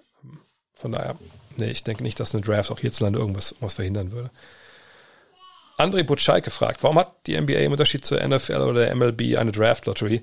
Ist eine Veränderung nach dem Vorbild der NFL für die Liga Ausgeglichenheit langfristig besser oder würde es das bewusste Verlieren ab einem gewinn, gewissen Punkt deutlich verstärken? Ja, genau, das ist ja auch der Punkt, warum man das gemacht hat. Ähm, das war jetzt ja nicht irgendwie eine Idee, die sie hatten, zu Beginn ähm, der NBA, wir brauchen so eine Lottery, einfach um eine geile Fernsehshow zu haben, sondern das wurde ja irgendwann mal eingeführt, wo man gemerkt hat, okay, ähm, das ist schon ein Problem, wenn Teams halt absichtlich nicht gewinnen und sich dann halt die besten Spiele zu sichern, weil es in der NBA eben auch ein bisschen anders ist als in der MLB oder in der NFL. Ähm, Klar, in der NFL kannst du sagen, wenn ich einen John Elway drafte oder einen Patrick Mahomes, dann habe ich die nächsten zehn Jahre wahrscheinlich ausgesorgt, dann mache ich mir relativ wenig Sorgen, dass wir einen Super Bowl gewinnen. Wäre aber sicherlich eine ziemlich vermessene Aussage, denn im Football brauchst du eine ganze Menge mehr Spieler.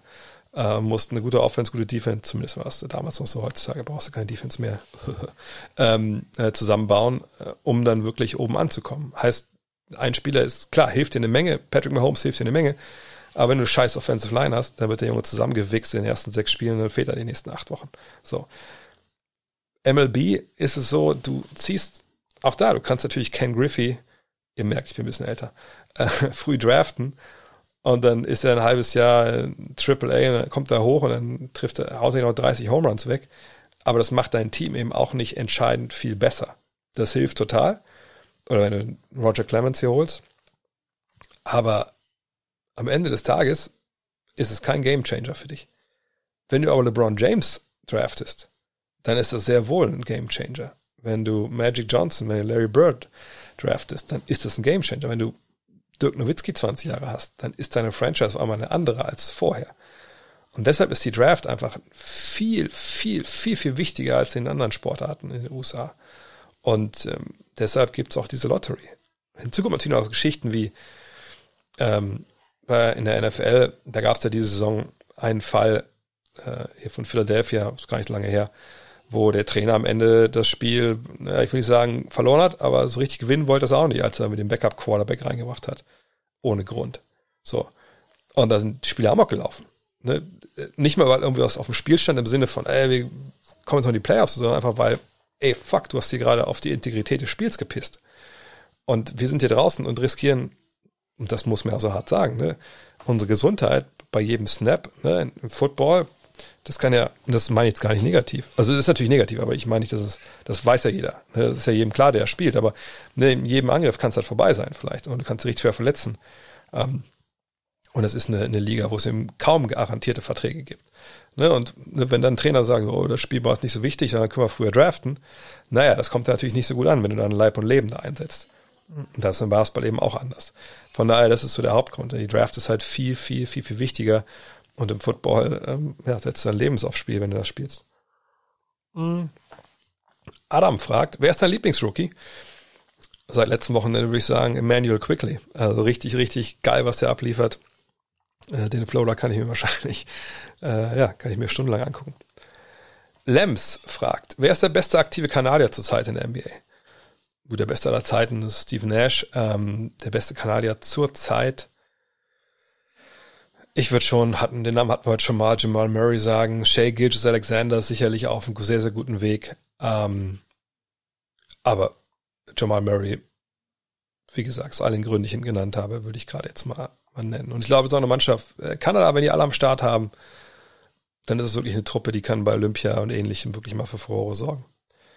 Clemens Team fragt, als der Deal von Jeremy Grant zu den Pistons bekannt wurde, gab es einige Fragezeichen, auch Kritik von vielen Seiten.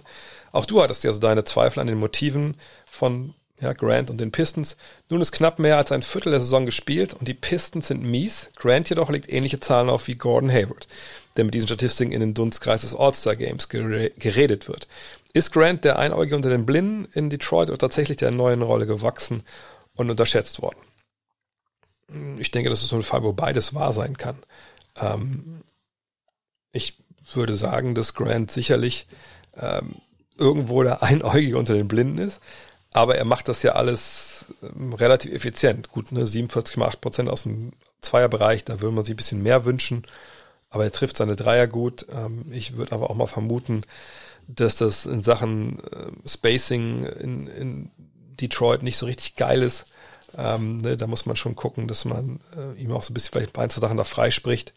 Ähm, aber ja, er, er, geht da voran, ne? er, er macht sein Ding das ist, glaube ich, einfach auch einer, der wird nicht genannt, wenn es um Most Improved Player geht, äh, aber würde ich schon zumindest mit den, in den Ring werfen, aber hat natürlich auch ein krasses, also krasse Steigerung im Volumen gehabt. So, ne? Also gerade aus dem Zweierbereich ist er so schlecht wie in seinem zweiten Jahr nicht mehr. Er hat ja noch in Philadelphia gespielt, ähm, war da Teil des Prozess. Ähm, von daher, äh, ja, er macht das gut, kriegt Zeit, kriegt das Vertrauen. Ähm, auf 36 Minuten muss man natürlich sagen, äh, dass er da jetzt äh, gerade in Sachen Punkt natürlich einen unglaublichen Sprung gemacht hast. Aber sind halt blind. ne? Also von daher, was sind die Statistiken wert, wenn dein Team nicht gewinnt? Finde ich, wie gesagt, ein bisschen unfair oft, aber in dem Fall ne, muss man schon sagen, Charlotte ist halt ein Team, eben habe es bei Knicks schon gesagt, die sind bei 10 und 13, Charles bei 10 und 12 und das Sechste im Osten. Also ne, da muss man auch sagen, ne, da ist die Conference eben auch so ein bisschen schlechter äh, als der Westen. Ja, da reicht dann auch Sub 500 Basketball, dass man in den Playoffs dabei ist. Aber ähm, ich glaube, in Detroit ist einfach zu schlecht, dass man Grant da jetzt äh, zum All-Star wählen könnte. Aber wer weiß. Er macht auf jeden Fall einen guten Job. Bert Stunts, Stuntsbert fragt, mich würde interessieren, was mit Dennis Smith Jr. los ist. Wie ist seine aktuelle Lage äh, und seine Zukunft zu bewerten? Er ist völlig abgetaucht. Naja, zuletzt gab es ja die News, dass er gesagt hat, ey, pass auf, Coach, ähm, ich möchte ganz gerne in, in der G-League-Bubble in Orlando spielen. Da wird jetzt ja so eine ähm, Bubble aufgebaut, damit die G-League überhaupt eine Saison haben kann. Und das fand ich bemerkenswert, fand ich auch richtig gut, dass er gesagt hat, ey, ich will Basketball spielen, ich, ich muss wieder reinkommen. Hier schaffe ich es nicht, ich komme nicht in die Rotation bitte, bitte, bitte, äh, lass mich da unten Basketball spielen in, in Orlando. Und ich kann mir vorstellen, dass er da auch abliefert, ähm, was die Zahlen angeht. Ich frage mich halt, warum der so abgestürzt ist. Ne? Ich meine, klar, er war Teil dieses Deals dann mit, mit Porzingis und hat in New York dann auch ein bisschen Pech gehabt mit Verletzungen und so, aber ne, das jetzt so komplett raus zu seiner Situation, das zeigt mir, wenn der Trainer Tom Thibodeau ist, dass da irgendwas in Richtung Defense und so Einsatz einfach nicht stimmt, weil sonst würde er ihn sicherlich spielen lassen. Ähm, ich hatte mit ihm mal so eine relativ negative Erfahrung am Rande des All-Star, der All-Star-Medienstunde, wo ich mir dachte, okay, ist das eigentlich ein guter Typ, aber das, ne, ist immer schwierig, sowas dann äh, zu projizieren.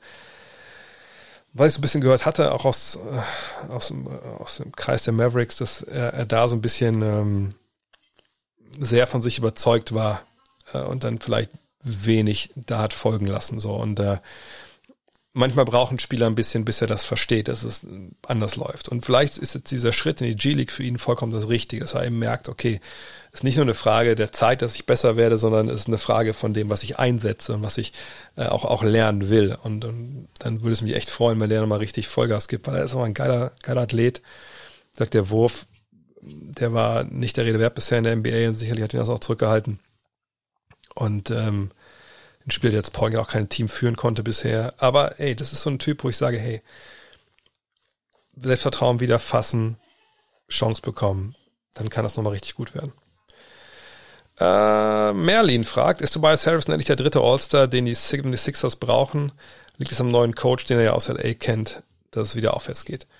Ja, ich glaube, dass Doc Rivers da natürlich einen großen Anteil hat, ähm, genau wie der Merlin hier schreibt. Ne, die hat, kennen sich ja aus Zeiten bei den Clippers, als äh, Rivers da noch Coach war. Und ich glaube, Tobias Harris ist jemand, der Vertrauen braucht, um zu funktionieren. Und vergangenes Jahr, müssen wir auch noch ganz klar sagen, ne, das war auch eine schlechte Situation mit Herr Horford noch dabei. Das stimmte offensiv vorne und hinten einfach nicht. Und dieses Jahr ist es alles viel offener. Und er zeigt jetzt, dass er dann durchaus funktionieren kann. Ich denke auch dieser Vertrag, den er unterschrieben hat, das, das übt ja auch einen gewissen Druck aus. Und wenn du dann nicht funktionierst, naja, ne, dann, dann kommt dann eins zum anderen. Aber ähm, vergangenes Jahr fand ich, wurde das schlechter gemacht, als er eigentlich war. Die Zahlen waren ja irgendwo okay. Nicht Superstar-Zahlen. Er macht auch dieses Jahr nur 0,6 Punkte mehr als vergangenes Jahr. Äh, aber wirft halt besser, ne, ist effizienter. Und das hat bei meinem Begriff wirklich viel damit zu tun, dass er das Vertrauen kriegt und dass diese Offense eben geöffnet wurde. Joe Barry fragt, die Wizards haben ja die Vierjahresoption von Moritz Wagner abgelehnt, sodass er im Sommer unrestricted Free Agent wird. Wie siehst du denn seine Chancen auf dem Free Agent Markt bis jetzt hatte er ja nicht so viel Spielzeit, sich zu beweisen. Oder wie siehst du das? Ja, natürlich ist es, ein, es war erstmal eine Geschichte, die mich ein bisschen stutzig gemacht hat. Ne? Denn eigentlich will man ja solche Optionen immer ziehen. Die Jungs sind äh, kostenkontrolliert und äh, ne, dann geht es eigentlich, ist ja nicht gut, wenn du das so hinbekommst. Natürlich hat er bis jetzt nur acht Spiele gemacht. Covid hat da groß viel mit zu tun, aber natürlich gab es auch äh, ne, vorher diese DNPs. Aber wenn man sich mal die Zahlen anschaut, dann muss man sagen, ähm, auf 36 Minuten, gut, ich meine, das ist jetzt bei einem, der dieses Jahr dann relativ wenig gespielt hat, ein bisschen schwierig, aber die Zahlen sind ungefähr da, wo sie im vergangenen Jahr auch waren, ja, 17 und 9, ja, zwei Assists, sicherlich eine Richtung Steals ist das nicht so geil dieses Jahr und Fouls ist weiterhin sehr, sehr hoch, ja, 6,6 und 7,2, auf 36 Minuten gerechnet. Ähm, aber was Moritz Wagner kann, das, das, das weiß ja jeder. Das ist ja das Ding, ich glaube, das vergisst man immer. Und klar kommt es mal vor, dass Spieler ein bisschen Vergessenheit geraten ne, und dann ne, kriegen sie vielleicht ihre Chancen nicht, müssen auf, auf anders auf sie aufmerksam machen. Aber Moritz Wagner hat hier immer wieder diese, äh, diese, diese absoluten Spikes drin, also diese Ausreißer nach oben, wo man denkt, oh wow, na klar, Mo, natürlich kann der das. So, und einen haben wir gerade erst gesehen, ja, mit seinen 17 und 5 und dann auch äh, zwei Assists und zwei Steals gegen, gegen Brooklyn. Gut, jetzt kann man wieder sagen, ja, Brooklyn, die verteidigen ja niemanden. Da hat auch schon 13 gegen Miami aufgelegt. Wie dann letztes Jahr das Spiel gegen, gegen äh, Minnesota. Der Mann weiß, wo der Korb hängt. Und man, man, er wirft eine gute Dreierquote. Ich mache mir da keine Sorgen. Es ist ähnlich wie mit Isaiah Hartenstein in dem Sinn, dass ich 100% überzeugt bin, dass wenn er nächstes Jahr auf eine Free Agent wird, das wird er, dass dann fünf bis zehn Teams mindestens Schlange stehen und sagen, hey, wie sieht's aus? Sicherlich nicht für einen Multimillionenvertrag, wo man denkt, Junge, Junge, da muss kein Wagner mehr arbeiten. Aber das ist ein Big Man, wenn du die Rolle für ihn hast, also ne, das sage ich auch fünf bis zehn, wenn du jetzt sagst, ey, ich brauche einen Defensivstopper von der Bank, naja, dann gehst du nicht zu Moritz Wagner, natürlich nicht. Aber wenn du weißt, hey, ich brauche jemanden, der kann auf der 4 oder 5 Ball halbwegs umgehen, der nicht wie Janis Coast to Coast, sondern aus dem Short Roll, Dribbling, weiterpassen. Ähm, das ist einer, der das Pick and Roll als Scoring-Abroller laufen kann, dass einer den Dreier werfen kann. Und das kann ja längst nicht jeder Bigman so gut wie, wie Mo Wagner. Dann hast du den Jungen aber auf, oder seinen Agenten auf Speed Dial und dann vielleicht nicht um 0 Uhr 1 rufst du den an, wenn Free Agency beginnt, sondern um, um 0 Uhr 15. Aber das machst du dann halt. Und deswegen mache ich mir bei Moritz da gar keine, gar keine Sorgen. Rio Sports fragt, wann oder wo sollte Nee, wann, wann sollte, aber das Oder ist falsch. Wann sollte Mo, äh, Moritz Wagner, wann sollte Isaac Bonga überhaupt mal darüber nachdenken, ob der Schritt zu einem europäischen Top-Team sinnvoll wäre? Für die Entwicklung wäre mehr Spielzeit sicher nicht schlecht und hätte die Option, später gegebenenfalls wieder in die NBA zu wechseln. Vorneweg muss man natürlich verstehen, wie das funktioniert äh, im Profisport. Naja, Isaac Bonga hat Vertrag, so. er hat ja einen Arbeitsvertrag unterschrieben bei den Wizards. Und der Vertrag läuft eben noch, genau wie der hier von Moritz Wagner läuft. So, und Isaac Bonga wird Restricted Free Agent. So, also geht auch in diesen Markt. Restricted heißt, wisst ihr, dass die Wizards sagen können, okay, jedes Angebot, was für Bonga kommt, zieh damit gleich. So. Soll das jetzt Isaac Bonga sagen, Vertrag ist vorbei, yo, danke für Ihr Angebot aus der NBA, ich gehe nach Europa, da kriege ich mehr Spielzeit, vielleicht komme ich nochmal wieder. Nein. N nein, so, ne? also A, garantiert dir ja niemand, nur weil du aus der NBA kommst, dass du in Europa spielst. Ne? Die Rolle ist nicht sicher, die du hast. Keine Ahnung, natürlich, ne, wenn du äh, zurückgehst, du reißt alles ab und, und scorest und, und holst dir Selbstvertrauen, dann gehst du wieder ein Level hoch, du bist interessant geworden. Zum Beispiel in Paul Zipser ist so, wo ich mir gut vorstellen könnte, dass es so läuft weil er nicht gegangen ist, weil er zu schlecht war, sondern weil das mit der Verletzung und den Bulls damals, da gibt es nicht so einen Podcast, wo das genau beleuchtet wird. Äh, ne, das war der Grund, warum er gegangen ist. Das ist ja auch ein NBA-Spieler von seinem Können her. So, aber bei Bonga denke ich mir, ne, keine Ahnung, warum Scott Brooks jetzt wirklich ihn da jetzt so rausgenommen hat aus der Rotation.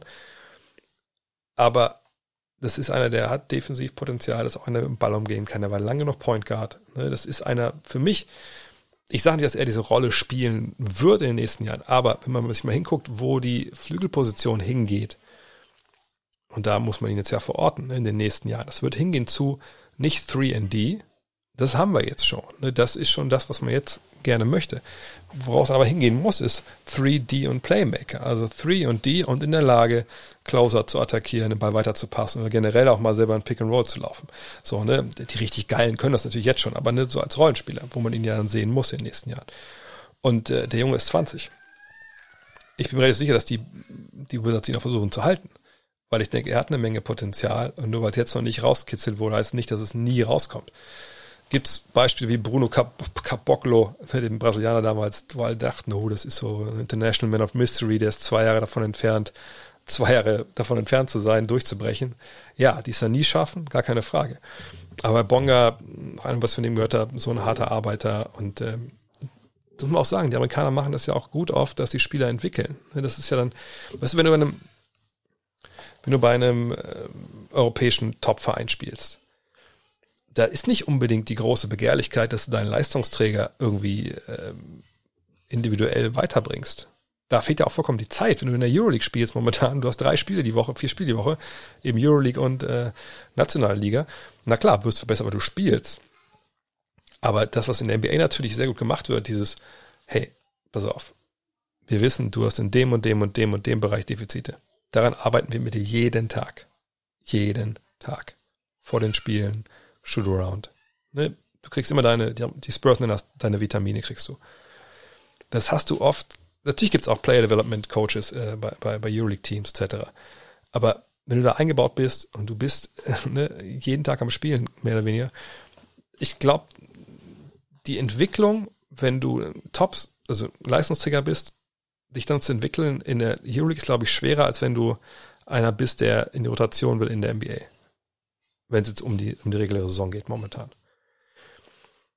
Jonas Kolber fragt, geht ganz ähnliche Richtung, gibt es in der NBA die Möglichkeit, Spieler auszuleihen, wie es in Europa funktioniert? Wenn nein, was würdest du davon halten?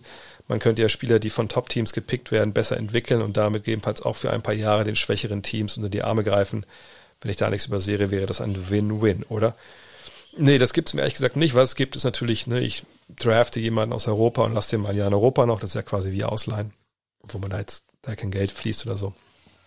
Ähm, ansonsten naja, es ist halt in dem Sinne ein bisschen schwierig. Ich meine, klar, es ist bei den normalen, ist in Europa auch so, wenn ich einen Spieler ausleihe, der verletzt sich, dann ist es vielleicht ein bisschen, bisschen blöder, weil dann kriege ich den nicht zurück.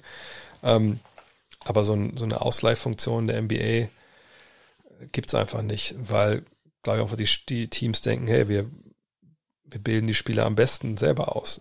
Was man natürlich vergleichen kann, so ein bisschen, ist Dennis Smith Jr., junger Spieler von den Knicks, der momentan keine Chance bekommt geh mal zu unserem G-League-Team und arbeite dich da wieder ran. Das ist natürlich ein ähnliches Prinzip, nur halt nicht in der gleichen Liga. Hm. Erik Brandmeier fragt, ganz blöd gefragt, gibt keine blöden Fragen, ja, wohl, ne, manchmal schon. Ähm, wieso gibt es Buyouts? Ja, der Verein spart ein paar Millionen, aber die Besitzer haben Milliarden. Warum bestehen nicht mehr der Spieler auf Trades oder die, die Teams auf Trades? Äh, gefühlt wissen andere Vereine, dass Spieler X am Ende doch einen Buyout bekommt und bekommen ihn ohne Gegenwert ja, wenn es keinen Markt für den Spieler gibt. Ne? Also ich glaube, ein Hauptgrund für Buyouts ist im Endeffekt diese äh, Dynamik, die ähm, oft im Schatten stattfindet, natürlich, dass die mit den Agenten und den Spielerberatern. Denn die sind wirklich, das ist so die, die, die Schattenmacht in der NBA, die, die oft halt auch nicht thematisiert wird, selbst von amerikanischen Kollegen oft nicht thematisiert wird, weil sie natürlich von denen viele Infos bekommen und man dann nicht immer auch unbedingt ne, vielleicht einen schwarzen Peter irgendwo dahin schiebt. Aber diese ähm, Agenten haben halt auch eine Menge Macht, weil, ne, keine Ahnung, nehmen wir mal an, Andre Drummond jetzt mal als Beispiel. Ich weiß nicht, wer sein Agent ist, aber nehmen wir mal an, der hat einen Agent, der hat noch, wie gibt es diesen blöden Spruch, der hat noch zwei andere Pferde im Stall, ne, aber in Cleveland, der hat noch zwei andere Spieler äh, aus dem Kader. Und dann geht der zu, ähm, Kobe Altman und sagt, Mensch, Kobe, alles, wie läuft? Läuft ganz gut dieses Jahr? Ja, ja, ja, ja. Ja, nächstes Jahr mit Andre, das wird nichts, oder? Der wird dann nicht einen Vertrag nehmen, ne? Ja, nee, glaube ich, passt nicht so richtig rein. Nee, nee, gar kein, gar kein Problem, gar kein Problem. Äh, wir haben jetzt auch Jared Allen. Ja, ja, ja, müssen wir, müssen wir nicht drüber reden. Ähm, pass auf, ähm, wenn das dann eh so ist, Jared Allen könnte ja jetzt auch schon ab März ein bisschen mehr spielen, wenn ihr Andre vielleicht einfach ne, abfindet. Vielleicht können wir uns unterhalten, was wir dann von dem Geld, was noch offen ist, ne, was würde ich das denn kosten wollen? Naja, pass auf, äh, ne, Agent, also ich würde ihn schon ganz gerne auch traden. Ich meine, wir haben eine Menge Geld bezahlt, ne, klar für den Trade, für ihn haben wir nichts abgegeben, aber der kriegt sie dieses Jahr 28 Millionen, klar, da auch geballt, keine Frage, aber wenn wir jetzt noch ein bisschen Draftpick bekommen würden, das wäre schon geil. Ja, Kobi, aber sind wir beide mal ehrlich, der Mann verdient 28,7 Millionen hast du irgendeinen Deal auf dem Tisch liegen, wo du auch nur annähernd sagst, okay, wenn wir da ein bisschen dran feiern könnten, dann machen wir das. Ja, dann muss ich, muss ich ehrlich sagen, habe ich nicht. Na, guck mal. Guck mal. Ich habe noch hier den und den bei dir im Kader. Die werden ja nächstes Jahr Free Agent, ne? Verstehst du, was ich meine? Ja, hast ja recht. So, und dann, ne, so, so eine Dynamik kann da reinkommen. Dann ist natürlich eine Dynamik, wenn kein Deal kommt. So, ne, wenn jetzt Drummond mit 28,7 Millionen da steht und keiner hat Interesse. Also keiner sagt, hey, wie sieht's aus? Klar muss die, ähm, der Impuls muss immer von dem Spieler kommen, denke ich. Es sei denn, du ist eine Mannschaft, die wirklich total jetzt cashmäßig äh, super sparen muss. Aber in der Regel, also ne, auf so ein paar Millionen kommt es ja dann auch nicht an, äh, je nachdem, was das für ein Deal ist. Äh, ne, aber deswegen denke ich, kommt immer vom, vom Spieler der Impuls, ey, ich möchte gern weg, kriegen wir da was hin? Und wenn es dann kein, kein Wettbieten für diesen Spieler gibt und man nicht irgendwie dann einen Erstrunden-Pick oder sowas dann verzichtet, dann macht man halt den Buyout auch, wie gesagt, um sich dann auch gut zu stellen. Sowas spricht sich ja auch rum. Wenn du als Spieler sagst, ey, ich wollte da weg, ich wollte nach zu den Clippers, aber Cleveland hat Nein gesagt, fuck them, so, ne, dann bist du auch unten durch, irgendwo bei anderen Leuten. Also das, das ist so der Hauptgrund, der dahinter halt steckt. Ansonsten, klar, wenn du jemanden traden kannst, trade ihn, logisch. Hol immer, was du, was du rausholen kannst als Manager. The Great T fragt, ist die Fluktuation auf den Trainerbänken der NBA niedriger als zum Beispiel beim Fußball? Der das Spiel katastrophal und bei einer vergleichbaren Situation im Fußball würde es da bestimmt schon rumoren. Trainerwechsel finden gefühlt nur in der Offseason statt. Nee, das stimmt ja nicht. Also da gibt es natürlich auch genug äh, Trainer, die gefeuert werden während der Saison. Ähm, ich meine, der Trainerwechsel ist immer das, das Ding, dass man sagt, okay, man muss schon drauf schauen, nicht nur von außen, sondern auch von innen. Wie ist das Verhältnis zum Trainer? Äh, wie wird er gearbeitet? Äh, ne? Wie geht's da voran? So. Und das ist, ist dann, glaube ich, schon so, dass in der NBA vielleicht anders als in Europa, und ich wüsste jetzt nicht, warum das so ist, aber ich, ich habe das Gefühl, dass in der NBA dann doch mehr geschaut wird auf den Prozess versus auf die Ergebnisse. Ich meine, Dallas, das hat er hier The Great Tier in der Frage in Klammern gesetzt. Klar, da gab es jetzt eine Covid etc. Washington gab es auch Covid etc. Ähm, aber es ist schon so, dass dann ne, Franchise auch die Not äh, äh, oder die Reißleine ziehen. Cleveland vor ein paar Jahren auch relativ prominent mit David Blatt. Wenn sie denken, die erreichen ihre Ziele nicht, ähm, dann holen sie einen neuen Trainer. Ähm, Im Fußball, wie gesagt, denke ich, gefühlt geht schneller. Was, was die Gründe dafür sind, keine Ahnung. Ist es vielleicht auch doch dann mehr so dieses äh, das alte Denken, wir brauchen da jetzt einen neuen Impuls? Ist das eine Sportart, wo das vielleicht sich eher anbietet? Gute Frage. Gab aber auch schon Trainer, die mussten sehr früh gehen in der NBA, weil es taktisch einfach gar nicht gepasst hat. Ähm, ist es vielleicht so, dass man in der NBA da denkt, naja, also wir haben kein Trainingslager da, wir müssen alles wieder bei Null anfangen, macht das überhaupt Sinn? Aber ich sage, es gibt die Wechsel, statistisch gesehen, würde ich jetzt, aber vielleicht, was einfach erhoben hat, gerne mal an mich mal schicken. Ich wüsste jetzt nicht unbedingt, dass äh, jetzt in der Fußball-Bundesliga, klar gibt es auch Teams, die dann mehrfach in der Saison die Trainer wechseln, aber ich wüsste nicht, dass da jetzt so unglaublich viel mehr Trainer wechseln während der Saison als, als in der NBA. Maltö fragt, wir sind manche Spieler, die in den Health-Protokollen sind und nicht spielen dürfen, trotzdem bei den Spielen in der Halle und auch auf der Bank dabei. Sind es dann nur die, die mögliche Kontaktpersonen sind und nur positiv getestete sind raus? Aufgefallen ist mir das bei den Mavericks, keine Ahnung welches Spiel. Dort waren zum Beispiel Richardson und Finney Smith wegen der Protokolle noch raus für das Spiel, waren aber mit auf der Bank. Ich denke, wenn man in der Kontaktverfolgung drin ist äh, und nicht klar ist, ob man infiziert ist, dann äh, darf man auch nicht in die Halle. Aber es gibt diese Übergangsphase.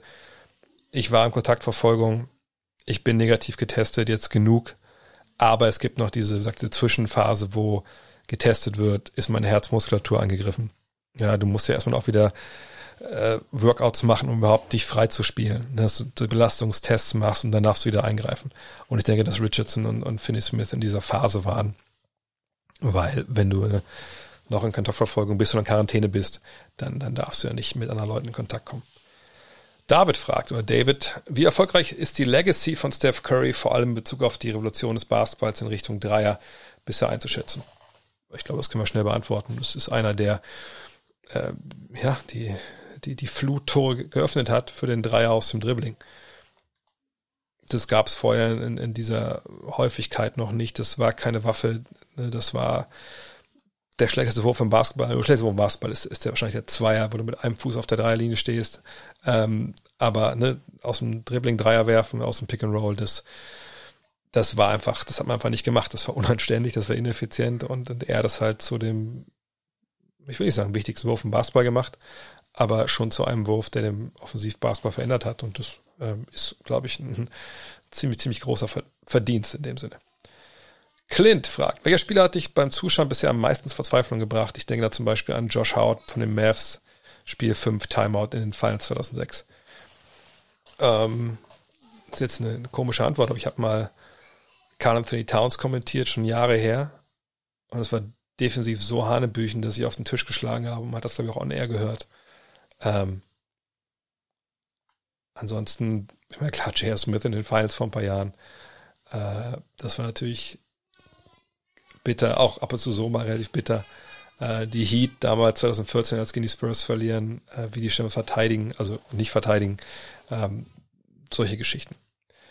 Studi fragt, von Team zu Team wahrscheinlich unterschiedlich, aber mal eine grobe Beschreibung zur Offensive. Wie oft werden offensiv genaue Spielzüge angesagt? Also sind das meistens Standardsysteme, die durchgelaufen werden? Ja, steht schon in der Frage, die Antwort ist unterschiedlich. Es gibt Teams, die, wo der Trainer jetzt mal einen Playern sagt, oder in der Point Guard, je nachdem. Es gibt Teams, die haben dann, wenn sie nach vorne kommen, mehr oder weniger so mh, hm, Prinzipien, die sie reinfließen. Ähm, äh, gibt es Beispiele, die 21 Series, so, das ist so ein, äh, das ganze Packen an, an Aktionen, ne? wenn Point nach vorne dribbelt auf die Seite und dann mit, mit dem Flügel was startet, ähm, oder mit dem Big Man, je nachdem, wer da steht. Ähm, ne, das sind so Geschichten, da kann man einfach reinfließen. Also die Bugs sind so ein Team, die, die Heats sind so ein Team. Das läuft dann einfach stellenweise direkt in, in diese Geschichten rein, wo man weiß, das ist jetzt kein Play im Sinne von, wir laufen jetzt von A nach B nach C nach D, sondern wir laufen rein, wir gucken, wir, wir laufen, keine Ahnung, Ballscreen, also einen Direktblock ähm, auf der Seite und dann gucken wir halt, die Laufwege sind dann mehr oder weniger klar, je nachdem, wo, wo das Dribbling hingeht, was die Defense macht und dann kann man daraus, wie aus so einer Read-and-React-Geschichte halt, halt was entwickeln. Dallas macht das auch sehr viel. Aber natürlich gerade nach Timeouts wird halt trotzdem oft noch Plays angesagt. Am Ende von Partien werden Plays angesagt. Aber es ist eben wirklich von, von Coach und von, vom Spielsystem abhängig. TFX04, ich spreche es auch im Englisch aus. Siehst du den Rückgang bzw. Einbruch der NBA-Quoten seit der vergangenen Saison verbunden mit dem Aktivismus in Richtung Black Lives Matter, den ich vollumfänglich unterstütze? Über einen Vergleich mit der NFL brauchen wir uns sicher nicht bemühen, da waren die Einschaltquoten schon immer besser. Aber siehst du die Zukunft der NBA mittel- oder langfristig in Gefahr, dass sich doch viele Leute abgewendet haben oder begrüßt du dieses Entschlacken der Fanbases? Das Witzige ist, dass ähm, ist natürlich zu Saisonbeginn dieses Jahr im Vergleich zum Vorjahr, zum Saisonbeginn natürlich einen riesigen Anstieg gab. Hat aber auch damit zu tun gehabt, dass man natürlich über Weihnachten äh, angefangen hat, wo traditionell natürlich die USA eh dann Basketball einschalten. So. Von daher waren diese Zahlen so ein bisschen mit, ja, mit Vorsicht zu genießen. Aber man hat jetzt gesehen, in den letzten Wochen und Monaten, ich glaube in Sports Media Watch, also war ein Artikel, äh, glaube ich sogar von gestern, ähm, wo sich mal die Zahlen angeschaut werden. Und man muss sagen, so die ersten Wochen der Saison haben auf jeden Fall ein dickes Plus bei den Einschaltquoten gebracht im Vergleich zum, äh, zum Vorjahr. Und von daher glaube ich, dass das im Sommer viel, viel weniger, halt glaube ich auch damals gesagt, äh, damit zu tun hatte, dass es jetzt Black Lives Matter ähm, ja, related war, dass da die Leute nicht eingeschaltet haben, sondern dass einfach dieser doch sehr, sehr nach Jahreszeiten strukturierte Spielplan oder Sportplan der USA damit voll durcheinander kam und dass man halt einfach im Sommer jetzt nicht unbedingt, auch natürlich in der Urlaubszeit, die Amerikaner haben ja trotzdem Urlaub gemacht, ähm, dass man da einfach was Besseres tun hat, als Basketball zu schauen und ähm, es einfach auch nicht reingepasst hat. Und dass sie ja auch diese Bubble-Geschichte sein Übriges getan hat. Ähm, von daher denke ich, dass das der Hauptgrund war und nicht unbedingt Black Lives Matter, dass da die Einschaltquoten nach unten gingen. Michael Marzukiewicz, ich hoffe, ich habe das richtig ausgesprochen. Welche Perspektive haben eigentlich NBA-Spieler nach der Karriere? Ist das mit Fußballern vergleichbar oder gibt es da noch andere, ob weitere Optionen? Gerade bei weniger bekannten Spielern würde es mich interessieren, was sie in der Regel dann so machen. Ich glaube, eine richtige Regel gibt es da nicht. Also klassische Toto-Lotto-Annahme Stellenbesitzer äh, in der NBA, äh, weiß ich nicht. Ich meine, klar, viele bleiben irgendwie im Coaching, äh, arbeiten als Manager, bleiben im Sport irgendwie erhalten, ähm, aber es gibt auch genug, die dann einfach, weiß ich auch, vielleicht ein bisschen reichere oder eine besser verdienen, da in ihre eigenen Stiftungen. Dirk Nowitzki macht ja zum Beispiel mit seiner Stiftung. Ähm, das ist ganz unterschiedlich. Also da würde ich gar nicht sagen, dass es einen typischen, typischen Werdegang gibt. Patrick Holzapfel fragt, im vergangenen Podcast bist du durch die letzten Jahrzehnte gegangen, aber was könnte Basketball die Zukunft bringen? Vier Punkte Linie oder mehr Spiele oder ein Team in Seattle, was ist realistisch und was würdest du dir wünschen? Puh, natürlich mal schwierig mit so einem Blick in die Glaskugel. Also Expansion wird kommen, bin ich mir sicher, zwei neue Teams, vielleicht übernächste Saison, ähm, damit man halt die Covid ähm, Einnahmen wieder reinbekommt, also Ausfälle wieder reinbekommt. Seattle wird sein. Und ich glaube, Seattle und, und Las Vegas sind da zwei heiße Kandidaten und dann Memphis in die Eastern Conference. Ähm, vier Punkte Linie glaube ich nicht, ehrlich gesagt. Also ich, ich glaube, das ist schon sehr gimmicky. Und ich wüsste jetzt auch nicht unbedingt, was das noch bringen soll, was dem, im Spiel ähm, was Positives gibt.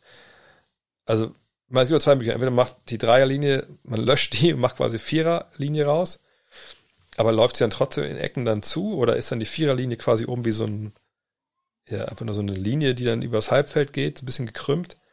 Wahrscheinlich eher letzteres. Ähm, und, und, aber was hat man denn dann? Hat man noch mehr Platz? Äh, ne, trifft man dann schlechter von draußen? Geht dann wieder alles mehr Richtung Korb? Ich, ich finde das ehrlich gesagt keine gute Idee und ich, ich verstehe den Sinn dahinter auch nicht.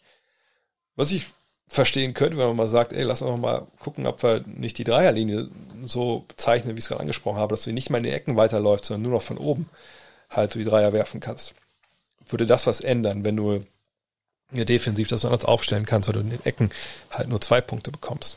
Aber würde das dann so großartig Unterschied machen? Ähm, Glaube ich eigentlich auch nicht. Also was so das Spiel angeht, dass man jetzt, sage ich mal, die ähm, äh, das alte Spiel zurückholt, sage ich mal, dass es weniger dreierlastig ist. Ich glaube nicht, dass es da großartige Regelungen gibt, es sei denn, du, du schaffst die Dreierlinie ab, was ja nicht geht. Ähm, ne, dass, dass man da irgendeine eine Idee hat, das wirklich dann komplett neu aufzustellen, das weiß ich nicht. Das, ich, mir fällt da ehrlich gesagt nichts ein. Ähm, mehr Spiele glaube ich nicht, glaube eher weniger Spiele. Ich denke, dass eine Entwicklung kommen wird zu weniger Dreiern, smarterem Spiel, ähm, noch mehr Skills, ähm, auch auf allen Positionen, wie immer beschrieben, nicht 3D, 3D und Playmaking. Ähm, dass wir mehr Spieler bekommen werden, äh, die länger sind, die einfach dann wirklich auch ähm, ja, skilled sind. Das ist so, so der Weg, den ich da sehe. Aber jetzt nichts wirklich komplett wahnsinnig Neues. Thomas Momas fragt, ist Karim Jallo, oder Jallo, ich muss ihn nochmal fragen, ob das, wie das genau ausspricht, stiltechnisch der deutsche Jannis, also der Kumpo, und wie schätzt du seine Fortschritte ein? Hm, deutsche Jannis ist nicht ein bisschen schwer. Ich, ich, ich, sehe schon, wo die Vergleiche herkommen, aber eigentlich ähm, sind sie unzulässig. Also ich glaube, äh, Karim Jallo ist äh, 1,98 oder 2,1 Meter oder sowas. Natürlich weit davon entfernt, äh, von, von, der Länge, die, die Janis da hat. Von der Dreilinie läuft sie ja nicht so gut mit 62,6 Prozent. Aber er macht seine 16,5 Punkte in 30 Minuten. Das ist natürlich wahnsinnig gut für, für einen jungen Deutschen in der Liga. Knapp 6 Rebounds, knapp 3 Assists. Ich sehe die Vergleiche schon, aber ich finde das blöde, Spieler dann so eine, mit, mit so einem Namen dann, sage ich mal, das aufzubürden. Nö, ich denke, Karim Jallo ist jemand, der sicherlich auch auf dem Radar der NBA steht.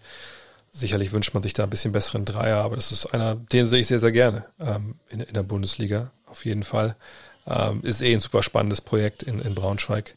Ist ja hier um die Ecke, deswegen echt schade, dass man da nicht wirklich hinfahren kann jetzt. Ähm, aber nee, das ist jemand, den ich auch relativ genau verfolge momentan. Henrik fragt, ich verfolge den NBA nur beiläufig, aber was mir nicht in den Kopf geht, ist, wieso wird das, wieso besonders in Shows Social Media so ein Fass aufgemacht, wenn ein Spieler posterized wird also jemand über einen Spieler rüber dankt, müsste das nicht eher gemacht werden, wenn ein Spieler nicht den Versuch startet zu blocken. Ja, gut. Äh, natürlich, ne, aus Puristensicht, ähm, wenn er aus dem Weg geht, sollte man sagen, guck mal, pfui. Ähm, aber das ist einfach die Emotionalität, glaube ich, eines Dankes. Ich erinnere, als ich im Basketball aufgewachsen bin in den 90ern, wir haben nicht äh, die äh, VS-Tapes vor und zurück gespult, wo irgendwer sich einem äh, Spieler, der zum Korb gegangen ist, in, in den Weg gestellt hat sondern wir haben das hin und her gespult, wo irgendwer, wenn Jordan oder, oder Wilkins oder sonst wer über irgendwen so richtig rüber getrümmert haben. So, das fanden wir halt geil. Das ist sowas, finde ich, wo ich immer noch, wenn ich, egal ob es jetzt in, in einem Live ist, im Spiel oder ein Highlight, wenn ich immer noch, wenn ich so einen knallharten Dank sehe, wo irgendwie einer über einen, wo es Kontakt gibt in der Luft und einer bleibt stehen, einer geht bis nach hinten und der, der mit Ball haut den halt voll drüber. Da habe ich echt immer eine körperliche Reaktion so und immer so, uh, habe ich bei Blogs auch, gar keine Frage. Aber äh, darum geht's. Und dass Social Media sehr trieb, äh, sehr trieblastig äh, ist, das ist ja auch vollkommen klar. Heiko D., wie oft hast du den Ball in der Hand? Dein neuer Coach schreit ja so nach, schreit er nur so nach, benutz mich. Ja, ähm, schreit auch nach Putz mich, gerade weil natürlich auch vieles gerade drauf liegt durch äh, ganzen Schnee und so. Da sind auch viele Äste runtergekommen. Aber es ist einfach zu kalt hier oben gerade. Ähm, jetzt hatten wir einen Tag mal, wo es ein bisschen wärmer war, da hat es ja ganz geregnet. Am Wochenende soll es ja minus 10 werden. Ein bisschen Eisball wäre vielleicht mal eine Idee. Vielleicht ganz gut für die Knochen auch dann. Aber momentan leider viel zu selten, wenn, wenn ich ehrlich bin. Ich habe Flutlicht immer noch hier stehen. Ich habe es noch nicht versucht, das geschafft es anzub, anzubringen. Bisschen peinlich. Aber sobald es ein bisschen wärmer wird, dass dieses Jahr das äh, Year of the, of the Garden Court, wie nennt man das? Und dann kommt auch das Video endlich, wie ich den gebaut habe. Patrick Holzaffen mit der vorletzten Frage. Wirst du den Super Bowl schauen? Wem drückst du die Daumen? Wie sieht dein Tipp aus? Äh, ich guck mal. Ich muss, ich weiß ehrlich gesagt noch nicht, ähm, ob ich mir die Nacht um die Ohren schlage. Ich, ich, denk, ich, ich denke, dass ähm, Kansas City das macht. Patrick Mahomes ist für mich einfach, ist der Steph Curry der, der NFL für meine Begriffe. Ähm, Fände es auch geil, wenn das irgendwie so rein so aus einer Narrativsicht wirklich so die Fackel übergeben würde, ist auch offiziell äh, dann von, von Brady an, an Mahomes in einem Super Bowl. Das fände ich irgendwie ganz geil. Und die Chiefs sind einfach eine unfassbare Mannschaft. Dirk, als letzte Frage. Kommt der VfL Wolfsburg in die Champions League? Ich habe bei den Kollegen von Elf Freunde gesagt, wir werden Fünfter. Da bleibe ich dabei. Mir wäre es lieber, wir würden den Pokal gewinnen, wenn ich ehrlich bin. Außerdem, was bringt das, wenn wir nächstes Jahr Champions League spielen und keiner kann zu den Spielen fahren? Naja, Geld bringt es natürlich. Das ist die Antwort an alles. Egal. Vielen Dank fürs Zuhören. Ich möchte mal erinnern, twitch.tv slash André Vogt. Vielleicht aber auch jetzt mal schnell hin, ein Follow dalassen. Wie gesagt, einfach nur eingeben. Könnt ihr euch, glaube ich, auch mit, mit Facebook registrieren. Das geht echt fix. André Vogt zusammengeschrieben äh, suchen. Kann sein, dass ich heute oder am Wochenende äh, auch mal fix überraschungsmäßig reinspringe. Eben, wie gesagt, ich habe da dieses eines neue Format Buckets, nenne ich das jetzt intern gerade.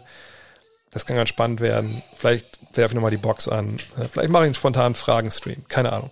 Kann alles funktionieren. In diesem Sinne, vielen Dank fürs Zuhören. Euch ein grandioses Wochenende und bis zum nächsten Mal. Hello. Look at this. Is amazing. Thomas Wade with a steal. The emotions of Dirk Nowitzki. What he's always dreamed of. Hoping to have another chance after the bitter loss in 2006. Watch this play.